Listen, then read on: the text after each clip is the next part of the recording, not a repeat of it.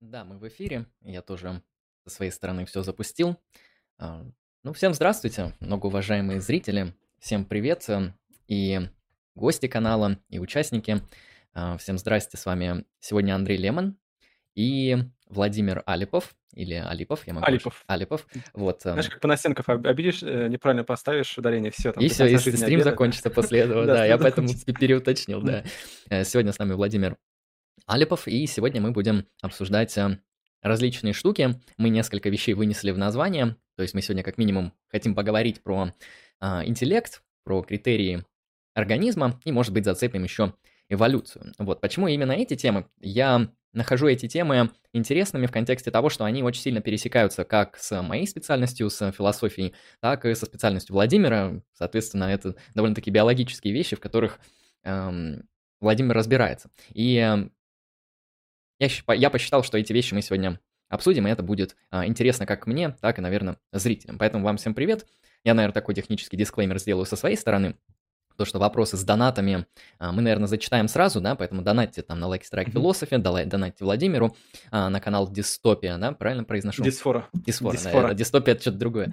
А, Дисфора. Вот, донатьте. Так что, если что, донаты мы ваши сегодня зачитаем. Задавайте вопросы.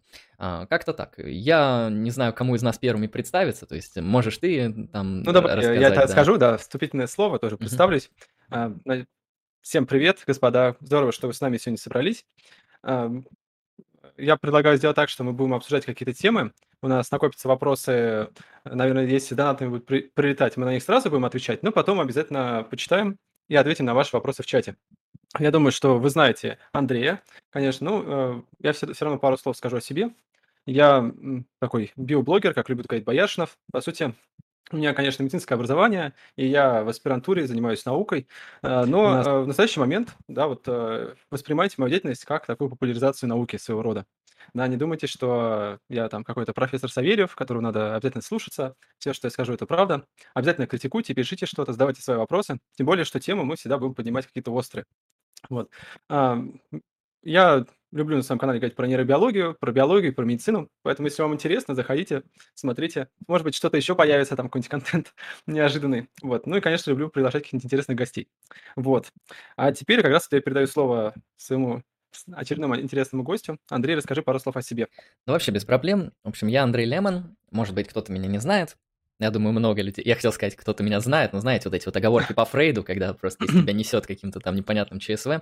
Э, Вот. И, соответственно, многие меня не знают, кто-то знает. Наш канал называется Lucky Strike Philosophy.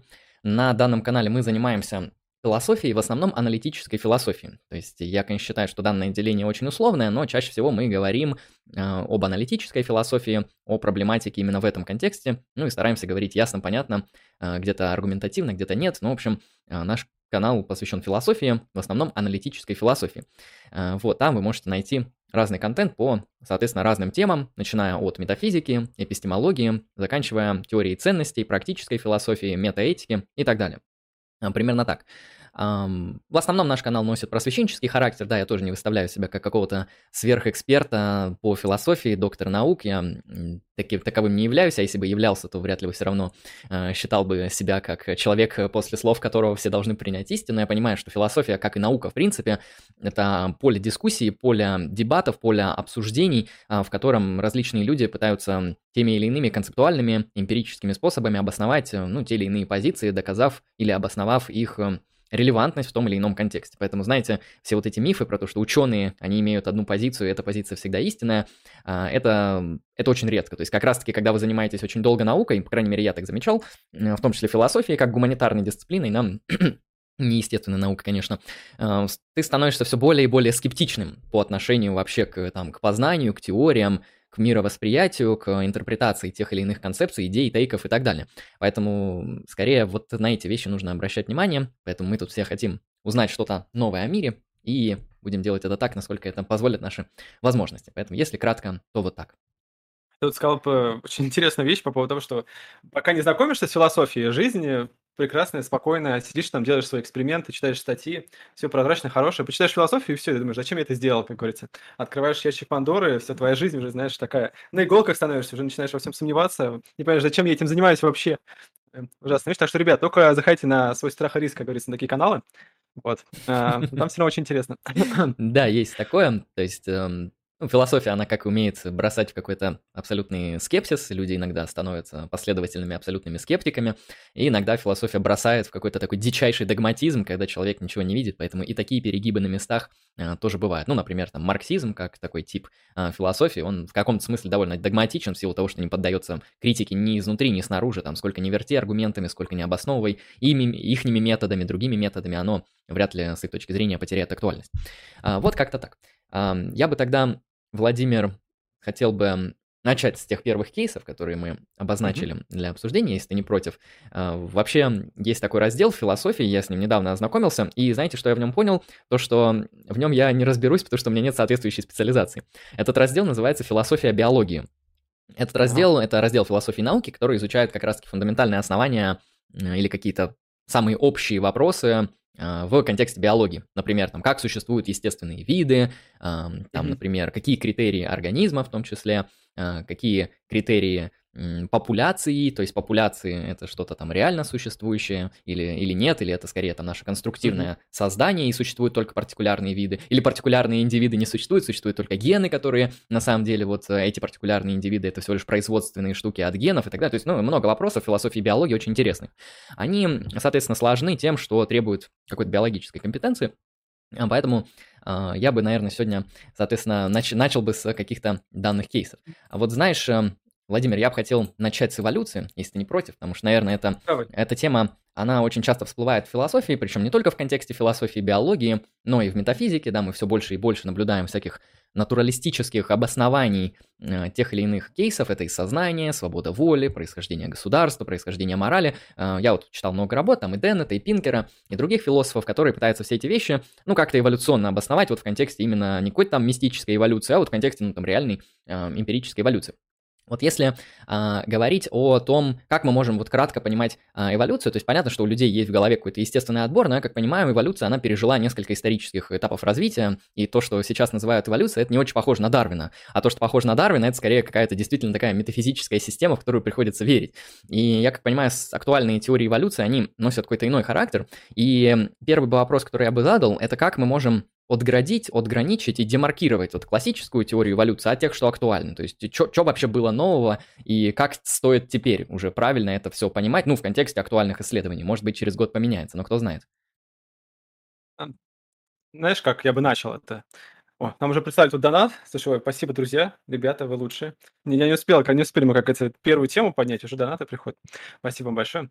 А, как вот э, есть такое наше мнение, что действительно вот есть э, то, что Дарвин, его постулаты, его идеи, как он видел эволюцию, и то, как это выглядит сейчас. Потому что, а, конечно, наука прошла большой путь, мы узнали о том, что как происходит все это на уровне клеток, как происходят мутации, как работает молекулярная машинерия, вся молекулярная биология, экспрессия генов. Все-все-все, мы этого не знали. Мы узнали про то, какие у нас есть группы организмов, как они связаны, как они могут влиять друг на друга, различные варианты коэволюции и так далее.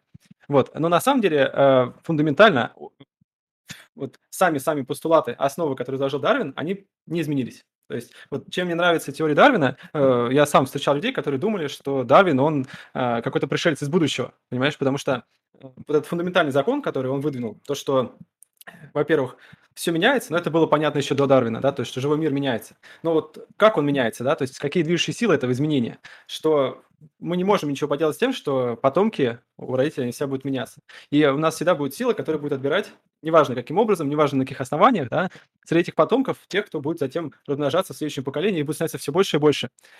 Спасибо еще, ребята, за донаты.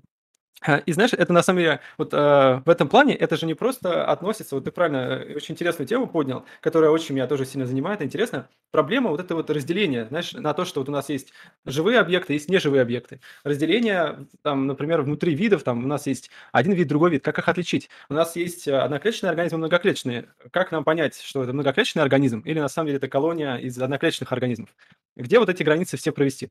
И вот теория Дарвина, она на самом деле, э, по сути, вот если так глобально да, взять, это про то, что вот ты берешь систему любую, да, э, это может быть система из неорганических соединений, и через какое-то время, э, если в ней, скажем, э, ну, то, то, что было у нас там в свое время, да, в нашей галактике, в нашей Вселенной, да, очень, у нее, у нее очень низкая энтропия, она начинает изменяться каким-то образом. И вот то же самое, как если у нас в начале системы есть какие-то кристаллы, которые могут использовать окружающее вещество, чтобы себя создавать, через миллион лет мы увидим, что этих кристаллов станет очень много, их очень много будет.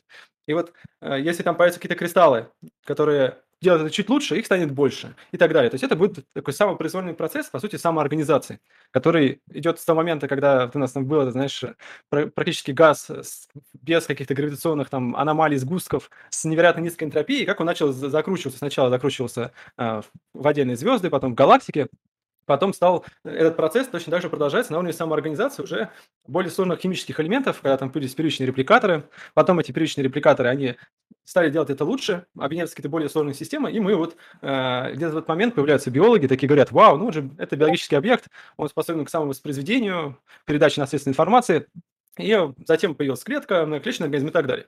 Ну, вот этот сам процесс, да, то есть э, его можно воспроизвести, вот в чем красота как бы этой идеи Дарвина, что его можно воспроизвести не обязательно на живых объектах. То есть достаточно сделать программу, да, которая будет, э, много таких программ существует, которые как бы моделируют саму эволюцию.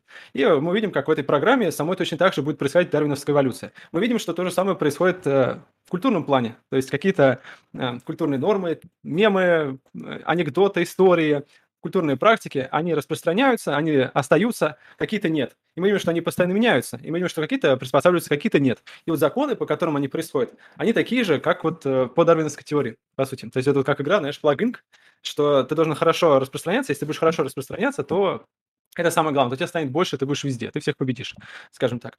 И вот эта такая глобальность идеи Дарвина, она так и сохранилась в современной теории эволюции. По сути, Дарвин не знал ничего про ДНК. Да, ну, если что, там, да, мы узнали сами про генетический код в середине 20 века.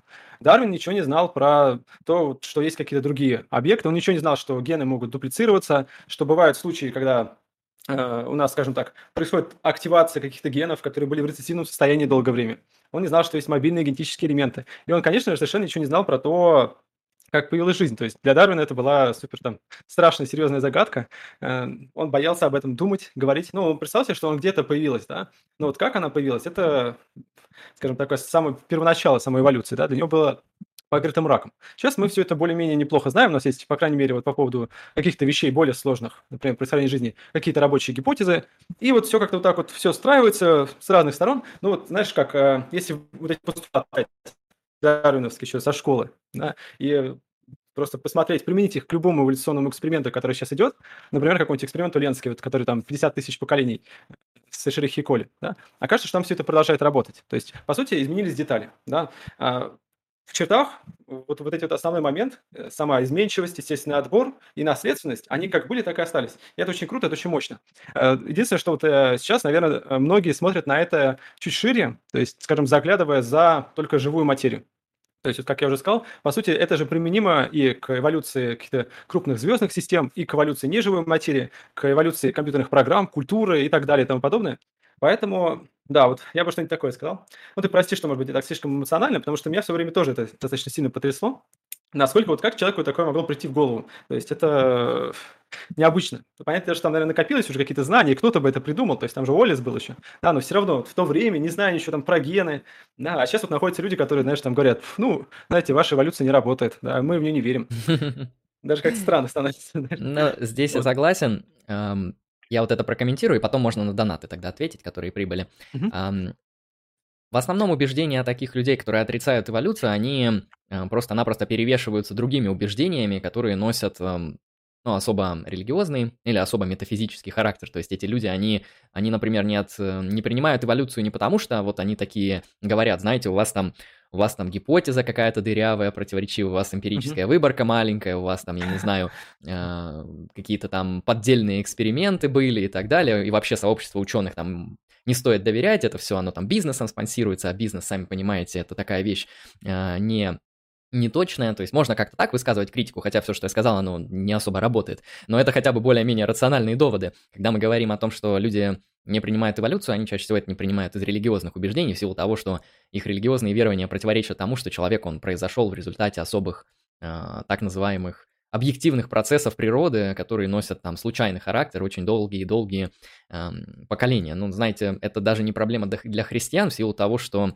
мы можем строить теорию эволюции с легкостью в христианский дискурс. Можно, ну, я не знаю, почему людей не доходит головы, подумать, что Бог создал мир так, что он вложил в него особые законы, особые законы естественного отбора, mm-hmm. причем он их, наверное, вложил так круто, что они работают не только на уровне живой материи, но и на уровне там каких-то не физических, а точнее не живых вещей, там физических и так далее. И вот благодаря этим законам, благодаря замыслу Бога, мы были созданы в результате такой очень тонкой-тонкой, на первый взгляд случайной, но настройки. То есть почему у людей невозможно выстроить такую гипотезу, это уже вопрос скорее к ним. А, я, да, я абсолютно согласен с тем, что эволюция довольно интересная, а, и те факторы, а, которые Прости, мы... я тебя немножко встряну сейчас. Э, то, что ты сказал а по поводу того, что вот действительно может быть так, что это законы Бога, по которым потом все это развивается, они на самом деле совпали с тем, как менялись мои убеждения вот на этот счет, потому что я в детстве там был очень религиозным, таким прям верующим, читал Библию, там, ну, там, предположим, в 7 лет там, или в 10. Да, и вот постепенно, как раз-таки, вот, когда я узнавал там про там, биологию, теорию эволюции, у меня как раз вот примерно такая происходила трансформация. То есть, знаешь, э, очень совпадало там вот и космологические какие-то данные с тем, как там вот это было, как можно было интерпретировать по-другому Библию, да. То есть это вот такой был переходный момент, а потом, конечно, да, там вот, э, в конце концов это все выкрестилось, но интересно то, что вот э, да, просто, знаешь, ты как будто мое прошлое заглянул. Ну, прости, что перебил. Э, ну, бывает, бывает. У всех у нас интересное прошлое. Да, на самом деле интересно спрашивать у людей, которые занимаются академической наукой, э, как у них э, менялись религиозные убеждения. Там иногда бывает такое, что кто-то начинал с таких мистических направленностей, переходил к атеизму, а кто-то наоборот. Так что это всегда тоже интересно прослеживать. Да, я думаю, мы самые такие базовые основные вещи в контексте эволюции выделили. И Дальше можно будет уже поговорить о некоторых таких э, философских основаниях всего этого. Э, донаты? Донаты, хорошо, давай я это начну. Uh, Руп himself, это наш постоянный зритель, наш любимчик, наш герой. Uh, uh, я вот людей, которые интересуются философией, не понимаю. Это как интересоваться квантовой механикой. Нам же надо знать кучу математики просто для того, чтобы сформулировать проблему. А кроме всей этой математики там ничего нет. Ну, я, не, я не понимаю, совсем соглашусь. Про квантовую механику имеешь в виду, да. Ну, вот, знаешь, вот я, по-моему, с Бояршиным, мы тоже там вопрос ему задал, как он относится к философии. Он сказал, что это такая, ну, то есть, такое что-то вот там вот высоко, абстрактно, и, в принципе, зачем это нужно? То есть не так интересно. То есть это понятно, что там может быть что-то важное происходит, но это как-то вот пощупать нельзя, поэтому это не очень интересно. И многие скажем, хорошие специалисты, которых я знаю, там, особенно врачи, там, какие-нибудь хирурги, представьте себе, да, им философия вообще по боку, конечно, то есть сейчас вот э, взял, где отрезать, вот скажите мне, где отрезать, и все, остальное не очень интересно, потому что это действительно философия, ну, вероятно, да, на жизнь обычного человека никак не влияет, и ему особо не нужна. Но если вы там э, человек ищущий, скажем так, да, то есть если вы там э, любите посмотреть в окошко иногда в свободное время, о чем таком подумать, то здесь, конечно, философия это очень круто, потому что э, во многом она даже экономит время, потому что многие вещи, о которых вы там еще только начинаете думать, да, а за вас уже давно хорошо все продумали, развернули, проработали, и об этом можно узнать. Я прокомментирую данный донат следующим образом. А, не вся философия похожа на квантовую механику. В некоторых узких, не самых популярных областях философии мы можем наблюдать там высокий уровень формализации, высокий уровень использования математического аппарата для решения конкретных узкоспециализированных задач. Это в основном разделы философской логики, это модальная логика, это другие неклассические логики, там логика долженствования и так далее. Вот когда мы заходим в такой раздел философии, как логика, там действительно очень много такого. А, мы, когда мы заходим в философию математики, там много формализации, потому что это математика, это так понятно. Но знаете, эти разделы не самые популярные. То есть самые популярные разделы философии чисто по написанию академических статей по тому, чем вообще философы занимаются вот в актуальном реальном мире, чем они занимались последние 50 лет, это в основном а, вопросы этики, политики, а, некоторые такие более-менее прикладные разделы метафизики, так называемая частная метафизика, то есть свобода воли, сознание, тождество личности. То есть, э, знаете, эти вопросы это не какие-то там сверхдалекие от нас. То есть, я думаю, каждый из нас интересуется тем, какова природа сознания, то есть, э, является ли это просто работой мозга или, может быть, квалитативные свойства, которые мы, кажется, на, очевидно наблюдаем, может, они имеют реальный статус, а не какой-то такой эпифеноменальный. То есть, эти вопросы, они э, часто важны, но, в принципе, я согласен с тем, что, знаете, а, очень мало вещей, которые людям, в принципе, нужны, вот в том смысле, что без них никак. То есть это, наверное, какие-то навыки похода в магазин, ну, чтобы вы могли еды купить и не умереть. Это какие-то навыки э, зарабатывания денег, хотя бы минимальных, чтобы вы могли купить еды и не умереть. Вот и так далее. То есть, для, знаете, для жизни много не надо. Но если вы в жизни имеете потребности чуть выше, чем там поесть, поспать, а, полежать на вкусном, простите, на удобном диване, там, на вкусном. Э, на, на вкусном удобном диване, да. Если у вас потребности хотя бы чуть выше этого, то есть вы хотите там, ну, обладать интересными размышлениями в свободное время, вы хотите поговорить с интересными людьми на интересные темы, или вы хотите а, с какими-то вопросами разобраться на уровне а, такого концептуального анализа, то вам и философия, и наука, и искусство, они вам помогут с этим, то есть вы найдете чем заняться. в этом плане, когда говорят, то, что философия это что-то далекое и абстрактное, это не всегда так, но даже если это так, то практически вся наука это далекая абстрактная, то есть люди, они не мыслят в категориях профессиональных ученых. То есть если вы пообщаетесь с а, физиками, с химиками, с биологами, и потом вы пообщаетесь с обычными людьми, вы поймете, что ну, соотносится это очень слабо. А, так что, ну, если захотите там подробнее узнать, как там философия может иметь прикладной характер, то можете отдельно спросить.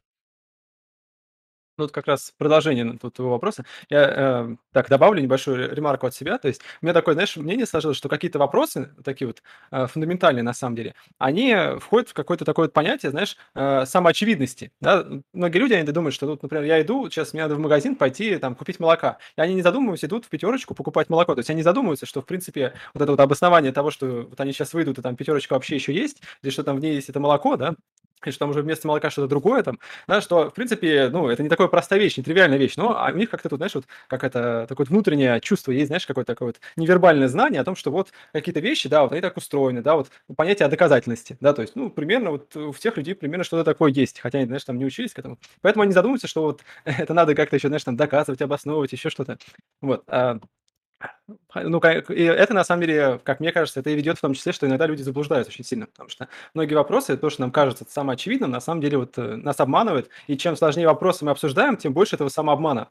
Вся нейробиология, наша любимая, квантовая механика, куда ни плюнь, да, вот чем глубже уходит это вот все в ткань нашего мироздания, тем э, все это менее самоочевидно. То есть наш здравый смысл, который, возможно, как раз у нас там где-то на подкорке существует благодаря эволюции, он уже дает сбой, да, он уже плохо работает, здесь как раз вот философия очень нужна.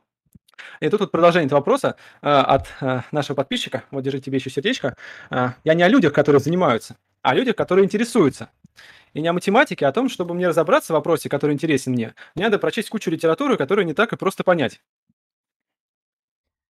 Я бы не сказал, что философские вопросы, они настолько сложные, чтобы тебе невозможно было их понять. Это раз. Во-вторых, не нужно читать кучу литературы. То есть вы так думаете, наверное, что для того, чтобы разобраться с вопросами справедливости, ну или хотя бы как-то там вкатиться в вопросы справедливости, это философский вопрос, вам надо прочитать всю философию политики, начиная от Платона, заканчивая там Макентайром, Сэндалом, Ником Ландом и так далее. То есть э, нет, это не так. То есть для того, чтобы на каком-то introduction уровне понять, что происходит, вам достаточно открыть э, пару энциклопедических Канал статей. Можно так, да, можете заходить, я обычно как раз эти вопросы стараюсь кратко прояснять вам достаточно ознакомиться с энциклопедическими статьями на хороших англоязычных ресурсах, где описывается проблематика, описываются вопросы, описываются примерные позиции. А когда вы вот, когда вам этого будет мало, вы можете читать соответствующую литературу по данной теме. То есть философию не всегда начинают с первоисточников. То есть если вы думаете, чтобы вкатиться в философию нужно начинать государство Платона, это не совсем так. Чтобы вкатиться в философию нужно начинать с учебника по философии, а потом с государства Платона. А, в контексте там тех или иных эм, маркеров, языка, проблематик, которые вы уже как схему, как каркас усвоите. То есть на самом деле эм, много вкатываться не надо. По крайней мере, так много, как, наверное, думает донатер. А, так. Следующий донат от Радис Калифорния, но это тоже наш известный знакомый. Эм, Хай, ты покаялся в своем заблуждении про томограф Савельева. А, ты покаялся в своем заблуждении про томограф Савельева? Памяти для хранения хватит. Но я напомню, о чем идет речь. Э, у нас там было видео у Бояршного, было видео на канале Эли Вайс, э, там хайлайт у меня на канале тоже есть, про то, что какие проблемы при создании томографа Савельева. Если что, это такая вот, кто еще не знает, такая машина, в которую засовывается человек, сканируется головной мозг, сканируется вот как компьютерная томограмма практически, и подсчитывается количество клеток. И вот на основании количества клеток э, дается заключение, к чему он годен, к чему не годен. Ну вот, это такая идея о том, чтобы отбирать людей по объективным критериям, не по тестам IQ. Вот. Ну, я там очень долго разбираюсь, что там не так. Кому интересно, можете посмотреть.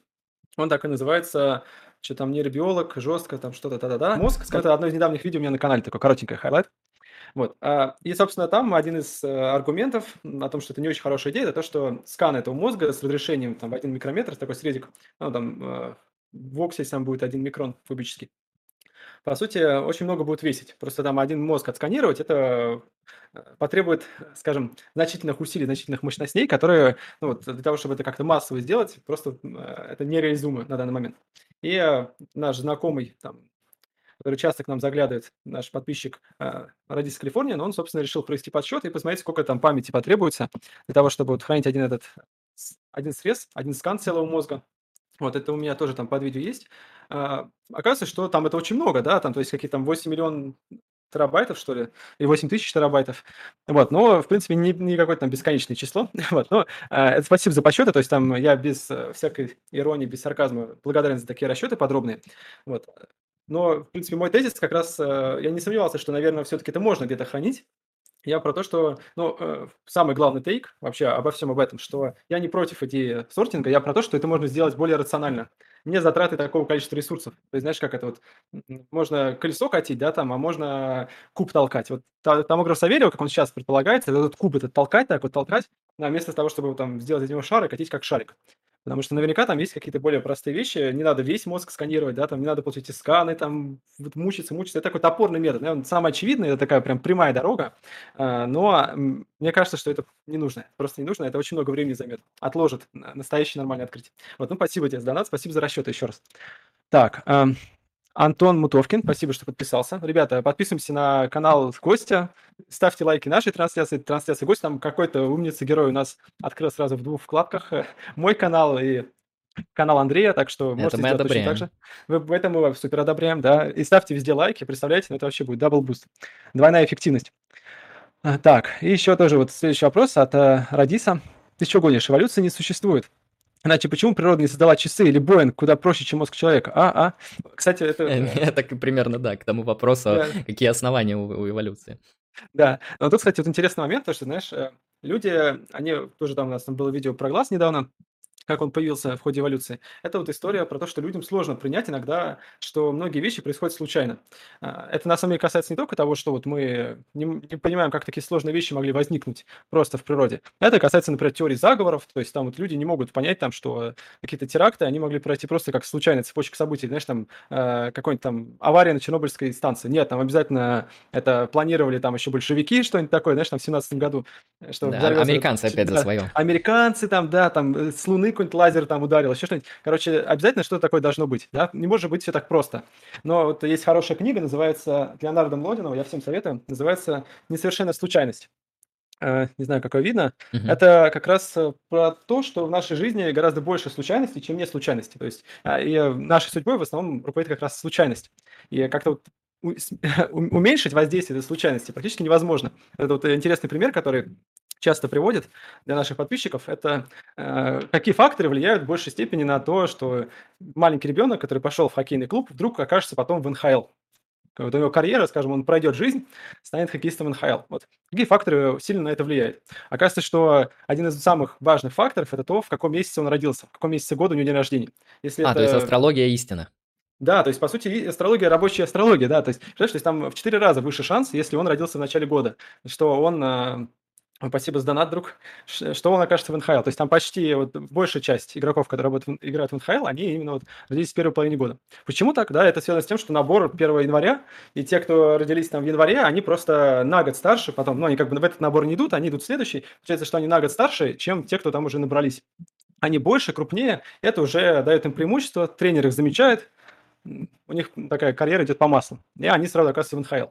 А вот э, человек, который родился в ноябре, да, у него шансы, наоборот, очень маленькие. И если он родился там 30 декабря, то, то шансы вообще минимальные, да, что он в НХЛ окажется. Какая бы у него генетика ни была, как бы он ни старался, вот обычная случайность, да. То есть там нет каких-то генетических факторов, воздействия звезд, каких-то таинственных, да, это просто вот когда идет набор в группу. Да. И от таких случайностей очень сильно зависит наша жизнь. В общем, советую такого рода литературу почитать. Это очень важно. Но здесь есть еще вот второй очень важный момент, это то, что на самом деле, многие люди, я это вообще не понимаю, у нас в стране я таких не встречал, но на Западе по какой-то причине, особенно в США, а, куча людей, которые называют себя младоземельные креационисты. То есть это люди, которые верят, Есть что Земле такие, там реально это, несколько тысяч лет. Это в основном протестанты. Знаете, протестантизм это такая довольно, эм, ну, в каком-то смысле десакрализированная, десакрализированная версия христианства, где причем отрицается м, священное предание, которое было, там, наверное, с 5 плюс века, в виде там mm-hmm. того же самого самого популярного какого-нибудь Августина Блаженного, да, Фомы Аквинского, если мы берем католическую традицию и так далее. То есть они, у них есть свое там священное предание, да, понятно, что есть протестантское богословие, протестантская теология и так далее, и она просто не основывается на предыдущих э, основаниях, которые как раз-таки были, э, знаете, менее средневековыми, чем кажется. То есть они как раз-таки, когда наблюдали то, что Бог, эм, вот, например, там интерпретация шести, шестоднева, Бог создал мир за сколько там, шесть дней, на седьмой отдыхал. И очень мало отцов церкви, они начинали понимать это буквально. То есть практически не было интерпретаций, связанных с буквальным толкованием. То есть сразу начиналось символическое, теологическое толкование, связанное с тем, что э, ну, день это имеется в виду в кавычках промежуток, сколько длится промежуток, ага. неизвестно, потому что для Бога там, да. да, временные категории, они ну, ему пофиг вообще-то. То есть Бог, он вне пространства и времени, если что. То есть это не физическая вещь, для него время это такая. То есть как бы что есть, что нет, ему равнодушно на это. И в этом плане эм, из этого сложно сделать вывод, что Бог создал там Вселенную за столько лет. Знаете, эм, это действительно довольно радикальные взгляды. Более того, я встречал еще более радикальные взгляды, эм, связанные с тем, что вот э, там общая интерпретативная схема, та, которую ты сказал, да, то, что люди верят 5000 лет Земле или 6, ну, с момента сотворения Вселенной, что-то такое – а, есть еще более радикальные, связанные с тем, что мы на самом деле не знаем а, все, что было вот в качестве наших воспоминаний прошлого. Это что-то, что происходило реально, или Бог, он, не знаю, 20 минут назад создал мир, и он создал мир так, что все люди имеют те воспоминания, которые имеют. То есть, в принципе, у нас нет оснований считать, что не произошло чего-то подобного. Ну, наверное, только основания, связанные с всеблагостью Бога, то есть связанные с тем, что Бог, он не будет вкладывать в вас ложные воспоминания, которые не, не, это, не соответствуют реальности, ну и так далее. Но, в принципе, у нас нет оснований считать, что мир был там создан 20 секунд назад, а все, что мы думаем, это на самом деле вот, ну, знаете, как в Blade Runner, где там в Челика напихали ложных воспоминаний mm-hmm. про его детство и так далее. А, так что, да, есть такие радикальные взгляды, связанные с тем, что Земле там очень мало лет, есть прям ультрарадикальные, которые считают, что, наверное, там, не знаю, сто лет назад создали Землю, да, все, все сюжеты нам в голову вкинули и нормально, и работает. А, я, я не знаю, на самом деле, с чем это связано. Это действительно надо исследовать американскую культуру, то есть почему вот такая вот радикальный буквализм, радикальное такое последовательное прямое толкование настолько так прижилось. То есть а, протестанты, они есть и в Европе. То есть вообще протестантизм появился в Европе, но в Америке он, судя по всему, чуть получше прижился, и такие буквальные толкования в основном там. И антикреационистский движ в основном там. Потому что, не знаю, там, есть ли в России антикреационисты, есть ли в Европе популярные, но вот когда Докинс, он там спорит а, со всеми подряд креационистами, ты такой думаешь, что он спорит с соломенными чучелами, то, что он спорит с а, людьми, которые не отстаивают позиции, что там Земля была создана там Богом вот буквально, и люди были буквально созданы там без, без всяких эволюционных процессов. И оказывается, такие есть. Да, и пока они есть, Докинс имеет популярность, потому что он с ними спорит. Мне понравилось, как, знаешь, Марков рассказывал, с чего он вдруг начал заниматься вообще популяризаторством, свой сайт сделал. Он говорит, что вот я был обычным там кандидатом биологических наук, интернет появился, я там зашел на всякие форумы и такой почитал, и говорит, я офигел с того, сколько людей и во что они верят, что там вот не было эволюции, что Земле столько там пару тысяч лет, что э, там люди не от обезьян произошли, каких-то рептилоидов, и что он говорит, что я, я просто охуел, и решил писать книжки. Такая нормальная реакция человека. Насколько у него произвело впечатление. И, кстати, вот история, которую ты рассказал, она же похожа, э, она сами находится в парадигме а, ну, определенным образом современной космологии. История про больцмановский мозг. Э, история про то, что, в принципе, наша Вселенная без звезд и вообще без каких-то сложных там структур, даже без черных дыр, будет существовать гораздо дольше, чем э, Вселенная вот со звездами, тем более Вселенная с какой-то разумной жизнью. И там дальше уже, по сути, будет такая пустота. Это одна из версий, да, там, будущего Вселенной, но она находится все еще внутри этой. То есть она не противоречит современной концепции космологической. Э, там будет происходить просто такие вот э, внезапные, спонтанные появления частиц. И античастицы, они будут аннигилировать, и потом все будет снова тишина. То есть, по сути, такой квантовый процесс, когда из, по сути, частицы, они берут как бы энергию взаймы из вакуума, и потом они аннигилируют эту энергию как бы назад, возвращают.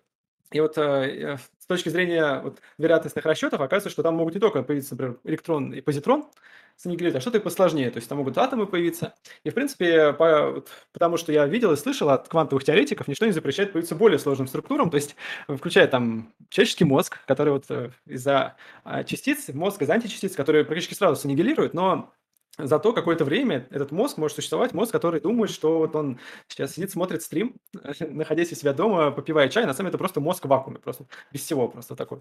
Вот, он тут же сейчас исчезнет. И вот э, многие люди, они верят в то, что это более вероятное событие, то, что мы больше человеческий мозг, чем то, что вот мы сейчас реально живем здесь. Но тут вот всегда есть какая-то такая, знаешь, подвох небольшой с точки зрения теории вероятности. Э, я все хочу, чтобы кто-то наконец-то э, рассказал мне, в чем этот подвох. Ну, какая-то интуиция подскажет, что нельзя так вот э, с этой вероятностью обходиться. Примерно как вот с теорией, ну ладно, не будем там уходить в дебри. Вот возвращаясь к этим младоземельным, почему я про них вспомнил? Потому что, как ни странно, многие из них это высокообразованные люди, причем люди, которые имеют образование в биологии, там, знаешь, какие-то доктора наук, причем, знаешь, не такие доктора наук, которые там что-то в свое время написали, защитили докторскую и все, и там сидят на кафедре просто. Нет, это серьезные специалисты, которые востребованы, они получают серьезные зарплаты, их, э, например, это какие-нибудь биотехнологи или там биоинженеры, которые одновременно используют какие-то достижения, наработки, которые в органическом мире присутствуют, для того, чтобы внедрять их э, в производство, например, летательных аппаратов. И вот они получают огромные деньги, понятно, что это суперспециалисты, да, они очень много работают, они там не смотрят YouTube, какие-нибудь каналы, там, э, не знаю, здравый смысл, да, они вот просто серьезно. И вот они на полном серьезе, они э, заявляют, что да, вот Земле столько лет. Почему? Что они говорят, мы не верим, что это в природе могло так все получиться само. То есть вот как раз забавный парадокс в том, что люди, когда говорят там про Боинг, говорят, что вот глаз, как мог глаз появиться? На самом деле, это история, что вот они думают, что разумом создать какую-то сложную вещь проще, чем с помощью эволюции. И вот оказывается, что нет. Оказывается, что вот как раз э, те объекты, которые создаются в эволюции, например, вот мы возьмем двигатель. Да. Есть у нас э, двигатель внутреннего сгорания, есть у нас система там цепь переноса электронов и вообще вот окислительное фосфорилирование, которое в митохондриях происходит. Тут и там, и там сжигается топливо для получения энергии. Так вот, там вот э, КПД, процессы, которые происходят в биологических системах, он всегда во много раз выше, чем КПД того, что человек может создать. Несмотря на то, что он там знает математику, знает физику, сидит, делает долгие расчеты и так далее. Почему? Потому что всегда есть очень много нюансов, которые сложно сразу учесть. То есть это всегда какая-то притирка, и вот за раз сразу сесть там с проектом, то же самое, как сразу спроектировать идеальный дом, не получится. Вот. И э, поэтому, именно поэтому многие инженеры, они берут и заимствуют какие-то вещи, которые уже есть в органическом мире. То есть мы знаем вот эти все мосты, которые похожи на какие-то структуры человеческого скелета или нечеловеческого скелета. Мы знаем про то, как вот эта э, система, например, вот эта забавная система, из которой использовался слезевика для того, чтобы построить э, линии метро, по-моему, там в каком-то японском городе. То есть они э, никак не могли, инженеры, решить, как оптимальным образом соединить эти точки, чтобы было минимальное время из одной точки в другую попасть. А слезевик смог это решить, эту задачу, да, просто потому что у него такой простой саморегулирующийся процесс. То есть у него там э, простые правила, которыми он руководствуется, очень простые, да, но они э, работают на системе отбора. То есть он отращивает в разные точки себе концы, определяет, сколько времени что это занимает, и потом остаются только оптимальные маршруты. Все, инженеры просто взяли, положили его на эту карту, они сделали такую карту, на которой там, где должна быть станция метро, они положили еду для слезевика, положили его в центральную часть города, и он вот начал отращивать, там через э, пару дней, а у них уже была готовая карта. Они ее использовали, все сделали. У лучших инженеров у них получилось практически то же самое, похожее, но они такие посмотрели, а, блин, точно, вот здесь, да, действительно, здесь так лучше. То есть, вот понимаешь, э, такой забавный факт, который тяжело принять, он такой контринтуитивный во многом, да, ну, то есть вот как раз эволюция, она делает сложные вещи лучше, чем это делает человек. Это касается и глаза, да, смотрите, там глаз и какую-нибудь камеру, да, там э, касается каких-то архитектурных сооружений, и самое главное, что все это делается э, под очень жестким давлением отбора, под при недостатке ресурсов. Мы вот вообще все из углерода сделаны, да, там люди пытаются сделать роботов там из супер каких-то композитных материалов, у них не очень получается. А, я, а вот у нас все из, какой, из какой-то жалкой органики, которая была под рукой, вот практически, знаете, даже там из мусора собрали такую, вот идеальную, такую идеальную структуру. Это очень Я бы еще тут добавил такой комментарий, связанный с тем, что эм, ну, можно сказать, что эволюция живых биологических систем, она длится намного дольше, чем эволюция технологических систем. Более того, эволюция живых систем, она проходит эм, ну, в более широком диапазоне, да, то есть эволюционируют не одни виды, а очень-очень-очень-очень много разных, вообще разных объектов, там, от грибов до птиц, заканчивая там водорослями, наверное, какими-нибудь и так далее. Э, то есть это, этот э, процесс, он намного более долгий, намного более богатый. Если мы берем там процесс развития или эволюцию технологий, то его, во-первых, запускают на данный момент э, в основном один вид, и это люди. То есть я не знаю, как там у других животных с там, технологиями, наверное, там у бобров есть какие-то технологические плотины, которые не уступают каких-нибудь, не знаю, человеческим плотинам или что-нибудь такое, но в целом эм, я не уверен, что в принципе релевантно сравнивать подобные два явления в силу того, что одна из них э, просто недавно появилась, это раз. А, во-вторых, она работает немного, да, по другим принципам, в силу того, что биологические механизмы и механические механизмы – это разные просто я, во многом а, типы деятельности и так далее. И часто, да, когда говорят, то, что посмотрите на глаз, посмотрите на самолет, вот а, там одно появилось случайно, другое нет, как тут решить вопрос. Mm-hmm. А мне кажется, просто сравниваются две несравнимые категории. То есть попытка там сравнить э, сладкое и, не знаю, и стену. То есть как сравнить сладкое и стену? Ну, даже не знаю. Это разные категориальные объекты. Так, у нас тут еще дополнение по тому, о чем мы говорили. А, вот Джен Псаки спрашивает, наоборот же, кто родился в конце года, он старше, а возраст один. Смотри, вот такая история. Вот а, Предположим, у тебя есть 1 января, когда у тебя набирают в группу. И 1 января набирают только с 10-летнего возраста. Но это я так упрощаю, утрирую, там может отличаться это, да? Вот просто, чтобы это было утрировано. 1 января мы набираем в группу. Вот, предположим, тут э, мальчик, ему 9 лет, 9 лет и 11 месяцев. И ему станет 10 лет только 3 января. То есть он в этот набор уже никак не попадет. То есть он придет, там говорит, ну я уже почти десятилетний, ему говорит, нет, парень, давай кыш отсюда, у нас много десятилетних а так есть, приходи в следующем году. И он, получается, он пропускает тогда, когда он мог, хотя у него тут, может быть, неделя, да, там два дня, может быть, да, вот после этого набора, там 3 января у него день рождения. И потом он весь год стареет, взрослеет, толстеет, жиреет, растет, набирает мышечную массу, у него там тестостерон растет в крови. И вот он, вот, по сути, он уже практически 11-летний, да, но поступает в эту, э, идет в этот набор как 10-летний, да, то есть ему там 10, 10 э, лет там, и 11 месяцев. Ну, по сути, 11-летний парень. Да, но он уже идет с теми, кто десятилетка. А теперь представьте парень, который 31 декабря, там, день рождения. Вот ему, хоп, 31 декабря 10 лет, и все, он тут же пошел в набор. Вот сравните. Там дети в этом возрасте, у них там реально такая акселерация роста идет, что там разница колоссальная. Ну, вот подумайте, да, на кого тренер будет обращать внимание. Это утрированный пример, там есть свои детали, свои нюансы, да, но в целом это вот примерно так работает. Вот, еще тут был э, вопрос э, по поводу, да, того, что генетика тоже важна. Ну, конечно, генетика важна, но вот как раз э, очень часто бывает так, что люди с равной квалификацией, там, равно старательные и так далее, вот они борются за одно какое-то место. Да? Предположим, там, отбор в космонавты в НАСА, там, 10 тысяч человек, из них отбирают там пятерых. Ну вот э, вопрос, что здесь играет самую большую роль? Вот э, многие исследования, исследования, которые, во-первых, проводили это в полях, скажем так, напрямую, работа с этими людьми и с тем, как идет система отбора, и с помощью математических моделей они показали, что даже если удача влияет всего лишь там на 2%, вероятность того, что человек окажется хорошим космонавтом и попадет в отбор. Этого уже достаточно для того, чтобы именно разница в удаче была ведущим фактором успеха. То есть, представьте, даже если всего лишь 2% влияние удачи на то, станешь ты космонавтом или нет, ну, как ваш как бы этот э, скилл космонавта финальный, да, все равно является решающим фактором. Но в нашей жизни, конечно, удача гораздо сильнее, чем на 2% влияет, поэтому вот подумайте об этом. Э, по-разному можно это интерпретировать, но все-таки это очень важный факт, который мне бы хотелось с вами поделиться, чтобы вы, по крайней мере, об этом задумались. Вот. А, да, ну и от даты набора зависит, да, вот смотря какая секция. Может, вы хотите пойти играть там на барабанах, тогда у вас наоборот все. Или наоборот, это, не знаю, секция каких-нибудь балерин, тогда, может быть, там проще, чем моложе, тем лучше. Все по-разному. Вот. Так, а, ну и у меня еще один э, донат. Хай, спасибо, друг, что нас поддерживаешь. Вопрос гостю. Кто он этнически? Это, это, это вопрос, который, знаете, постоянно меня ставит в тупик, ну, в силу того, что я ну, мне сложно как-то провести жесткий анализ. Ну, моя мать, она называет себя русской. Мой отец вроде как называет себя русским и таким считается. Вот э, человек, который родился от двух русских родителей. Каким он является? Ну, наверное, русским. Как-то так. Русский вперед. Примерно так, да. Ну, у меня донаты сейчас пока закончились, так что как у тебя там? Хорошо. А, ну, у меня плохо, у меня пока не донатят, но если хотите донатить, а, зададим вопрос. Соответственно, я бы хотел тогда вернуться к эволюции, вот ее так называемым философским основанием, хотя мы очень много вопросов, которые ты поднял, например, там про модальность, да, про случайность, э, про а, удачу, они тоже довольно философские, но это, думаю, на потом оставим, если интересно людям будет. Um, вот если брать про эволюцию, um, мне интересна вот твоя позиция, в силу того, что в философии биологии, да и, в принципе, в философии науки uh, есть такие... Uh, спасибо, Толстый Пингвин, за 50 рублей. Uh, Алипыч One Love. Согласен. Алипыч хорош, подписывайтесь на канал, ссылка в описании. В этом плане в философии науки есть такие дебаты, которые обозначаются как реализм, антиреализм в философии науки. Они также происходят вокруг эм, тезиса о природе законов природы. То есть законы природы — это э, там что-то реальное или что-то номинальное и так далее. И вот подводя к вопросу, я бы хотел у тебя спросить вот с твоей точки зрения.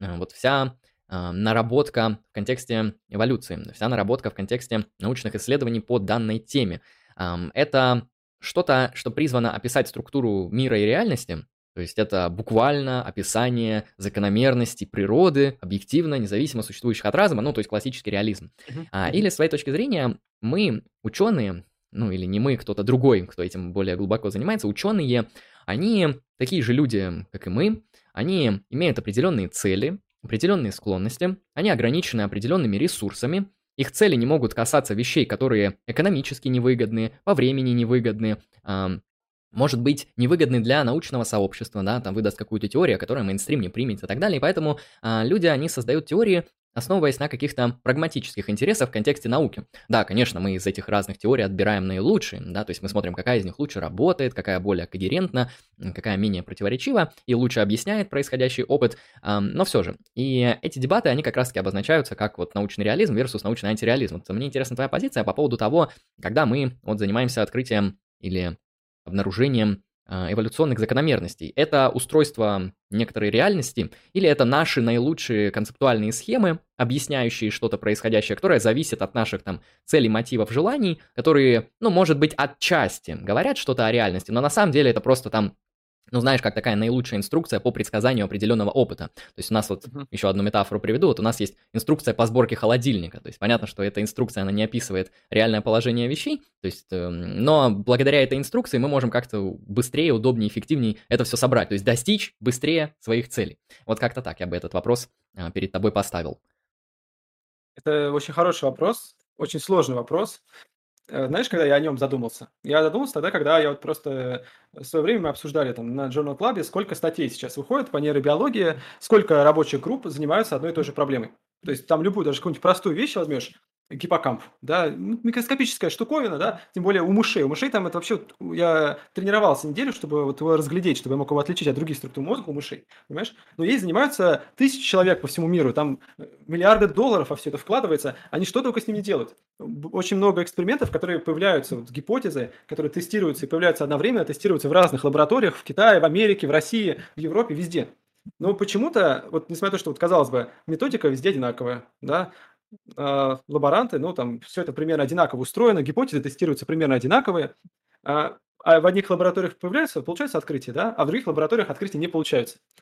Очень странно, да, то есть вот э, какой-нибудь там MIT, ну, ну да, это, там, ты знаешь, можно, член... э, да, спросить, вот если у вас, например, ну, например, математика, да, вот давайте я вам дам определенные правила математики, определенные методики получения математических решений, ну, в общем, дам вам уравнение, и вы в разных точках Земли будете решать это по правилам. То есть, ну, с математикой у нас возникает интуиция, что если мы будем правильно следовать этим правилам, вне зависимости от того, на Луне мы там, не знаю, на Украине, еще где-нибудь, мы точно сможем найти э, тот правильный ответ, который задан в рамках этого уравнения. А вот с эмпирическими науками как-то посложнее, как понимаю. Да, как раз, понимаешь, это вещь, о которой мало кто задумывается. То есть все как-то, ну, подсознательно все такие, ну, я хочу в лабораторию там, вот куда ты пойдешь? В лабораторию к Нобелевскому лауреату? Или ты пойдешь в лабораторию такую же, может, даже лучше оснащенную, с лучшей зарплатой, но какому-то неизвестному нонейм постдоку. Конечно, все хотят Нобелевскому лауреату, да? Ну, такие, ну, не знаю, наверное, что-то. Хотя наука сейчас современная. Вот сейчас большая проблема с Нобелевскими премиями, потому что наука никогда, и открытия большие, они никогда не делаются одним человеком. Они никогда даже не делаются пятью людьми, десятью. Это всегда там сотни людей, которые работают, которые э, воруют друг у друга результаты, которые подсматривают результаты. Вот как было, например, с этой реконсолидацией, да, то есть там Анохин там что-то делал себе в лаборатории там в конце 90-х, приехали американцы такие, покажите, ой, как интересно, уехали, в Nature опубликовали статью о реконсолидации. Да, вот это постоянно происходит. Ну, э, самое главное, то есть, э, почему это происходит, да, вот как так получается. И э, есть версия, что это связано с тем, что есть вот какой-то важный компонент научного поиска, который не связан вот с такой вот простой экспериментальной позитивистской проверкой, знаешь, там, постановкой гипотезы, проверкой. Но это на самом деле, э, если так немножко подумать, это становится сразу самоочевидно, потому что все начинается с того, как ты гипотезу саму поставишь, как ты придумаешь дизайн самого эксперимента. И очень важно то, как ты будешь интерпретировать результаты этого эксперимента. Вот э, мой любимый пример это то, что э, вот э, статья, в которой пациентам взяли специально отобрали пациентов с меланомой, распространенная стадия.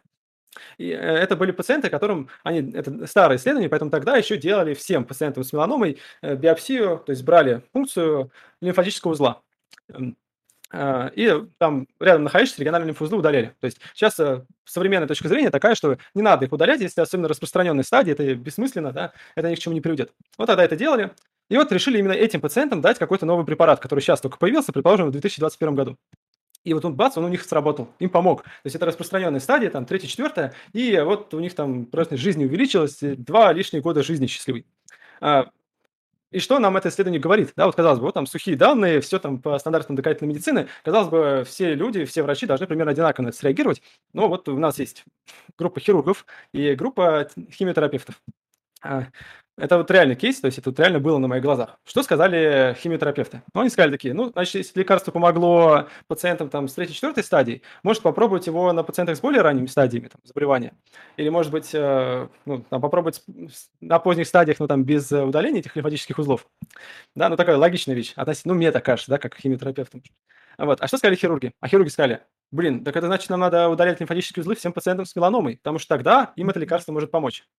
Понимаешь, то есть, ну, это, то есть, на самом деле здесь нет какой-то плохой логики, там, знаешь, или плохого мозга в этом, потому что реально в онкологии часто так бывает, и в медицине, что э, пациент, у него какой-то вот фактор, просто удаленные лимфатические узлы может влиять на качество лечения. Вот. И понимаешь, это вот одно и то же исследование, но люди совершенно по-разному это смотрят, по-разному это интерпретируют. Что-то им может казаться более важным, что-то казаться менее важным. Это супер сильно запутывает научный поиск. То есть я уж не говорю там про то, что есть э, разные школы в той же вот нейробиологии, то есть там вот на Западе, э, например, тема сознания, ее вообще неприлично поднимать в нейробиологических кругах, потому что это что-то такое, ну типа философия, знаешь, типа зачем нам об этом думать? У нас наоборот, то есть у нас все, знаешь, типа там сознание, там свобода воли, что-нибудь такое там, да. Ну, можно просто посмотреть то, что у нас вот есть эта концепция э, сначала Павловская, рефлекторная, потом концепция, которую э, Швырков выдвинул, вот эта системная эволюционная теория. На Западе, да, там про системную эволюционную теорию вообще не слышали, и как бы там до сих пор еще, знаешь, вот в рефлекторной теории все это проводится, все интерпретируется, планируются эксперименты и так далее. Это все супер усложняет, да, то есть это уже дело такой, знаешь, типа вот такой э, простой подход, что типа, бля, я ставлю эксперимент, получаю результат, все хорошо, там ставлю следующий эксперимент, это пиздец запутывает картину, да, ты уже не знаешь, куда смотреть. Но и вот э, самое главное, что а, вот когда ты спросил про это, я тебе сначала свою не скажу. Мне кажется, что вот когда мы исследуем, да, там эволюцию, те законы, которые мы устанавливаем в отношении эволюции, а, я здесь придерживаюсь именно позиции реализма, да, что действительно, я, это такой моя вера, можно сказать, да, в то, что это действительно вот реально существующая вещь, да, и мы своего рода вот а, а, таким образом подошли к тому, что открыли тут глобальный, важный, важный свойство нашей Вселенной. А, и я думаю, что большинство ученых, они когда проводят свою работу, они примерно в такой же концепции это делают. То есть а, практически все, кого я знаю, они просто занимаются наукой, потому что им это интересно. То есть им, а, знаешь, очень мало кто преследует корыстные цели в науке именно, хотя такие тоже есть. Ну, в основном просто типа, вау, прикольно посмотреть, что там будет. Знаешь, как бы такое детское любопытство, по сути, удовлетворяет. А, но при этом подсознательно, конечно, они, скорее всего, двигаются по тому пути, который ты обозначил. По второму пути именно достижение каких-то карьерных успехов, достижение публикаций, достижение признания, а, это очень распространено, например, особенно в Азии, потому что у меня знакомый, который в США работает, он профессор, он рассказывал, как у него работал китайский аспирант. Он говорит, подходит к нему, говорит, вот мы ставим эксперимент, как-то там упаковывается ДНК. Он говорит, профессор, а как, что мы ожидаем получить в этом эксперименте? Ну, он такой подумал, типа, ну, наверное, вот получится такой результат. Он уходит, там, три дня делает эксперимент, возвращается, и у него вот э, ровно такие результаты получились. Он говорит, молодец, здорово, мы подтвердили. Потом оказывается, что этот китаец, он специально подделал результаты, чтобы сделать приятно профессору, чтобы, типа, знаешь, вот, э, как он сказал, так и должно получиться. Ну, это просто у меня такая, ну, не, не то, что, знаешь, там, защититься, еще что-то, просто чтобы сделать ему приятно. И у них так очень принято, то есть, если там старший сказал, то это больше правды, чем то, что ты получаешь в эксперименте. Хотя они этого не осознают, то есть, если ты спросишь, он скажет, ну, конечно, нет, да, там. И это везде, такие вот мелкие какие-то нюансы, они там везде. Все это, про, все это ими пропитано, в плане погони за публикациями, попадания в Nature, э, многие темы, они завязаны на политику, то есть, знаешь, вот э, забавно, но многие люди такие вот совершенно спокойно говорят, как ты можешь говорить про, например, исследование половых различий в мозге, да, или вот каких-нибудь таких вопросов, или там различий в интеллекте между людьми, да, там каких-то структурных, а как вообще можно поднимать такой вопрос, ну что это за глупость, да, то есть, ну, конечно, их там нет, да, когда ты спрашиваешь, на чем основано твое вот тут мнение, что нет этих различий, да, он такой, ну как же, есть же исследования, что их нет. Даешь время погуглить человеку. Он гуглит, оказывается, что исследований таких нету, да. Просто мы ничего не знаем, есть эти различия, нет этих различий, да. Но человек такой, блин, а почему же я думал, что не надо это исследовать? Ну, потому что такая вот политическая конъюнктура. И если... Статус-кво такой, это... да. Да, это один, знаешь, типа, он может просто вот так вот думать, да, а кто-то реально вот просто говорит, типа, ты там расист, фашист, я специально этого не буду из своих политических убеждений этим заниматься. Поэтому, да, наука, это, знаешь, это, мне кажется, что нету сферы деятельности, нету людей, которые бы были вот от всех тех предрассудков, всего такого нечистого, черного, что мы обычно ассоциируем с такой темной человеческой натурой, свободной окончательно. А, конечно, наука тоже. То есть, вот, знаешь, как говорят, там, ой, ну, когнитивные ошибки, там, проблемы с уровнями доказательности, ну, вот там у ученых, каких-нибудь там светил доказательной медицины, у них таких проблем точно нет. Ну, у них там обычно больше, да, чем обычных людей этих проблем, как всегда, да, как везде.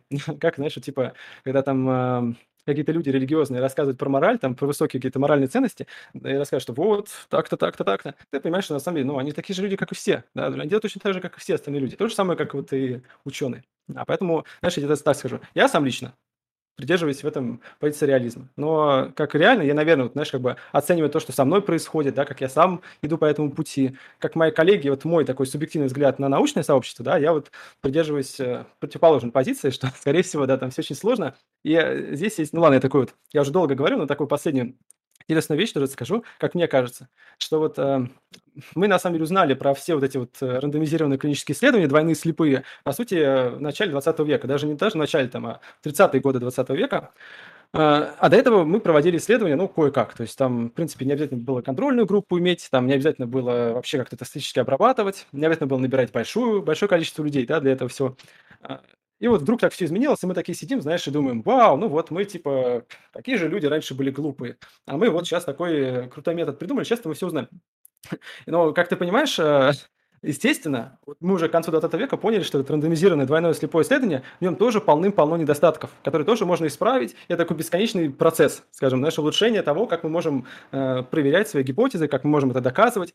Вот. Э, но многие люди этого не осознают. То есть они думают, что вот сейчас вот мы достигли, э, это, знаешь, буквально 10 лет назад такие, ой, мы с помощью ФМРТ можем видеть активность головного мозга. Все, значит, э, так, инсайт у нас происходит в передней доле гиппокампа. Значит, все, гиппокамп ответственен за инсайт. Все так и запишем. И это уже, знаешь, вот практически уже в учебниках это есть. А потом, когда проходит там 10 лет, люди до сих пор там пишут кандидатские, докторские, и это там в нашей списке литературы говорят, как известно, там инсайт, э, он там, происходит в передней части гиппокампа.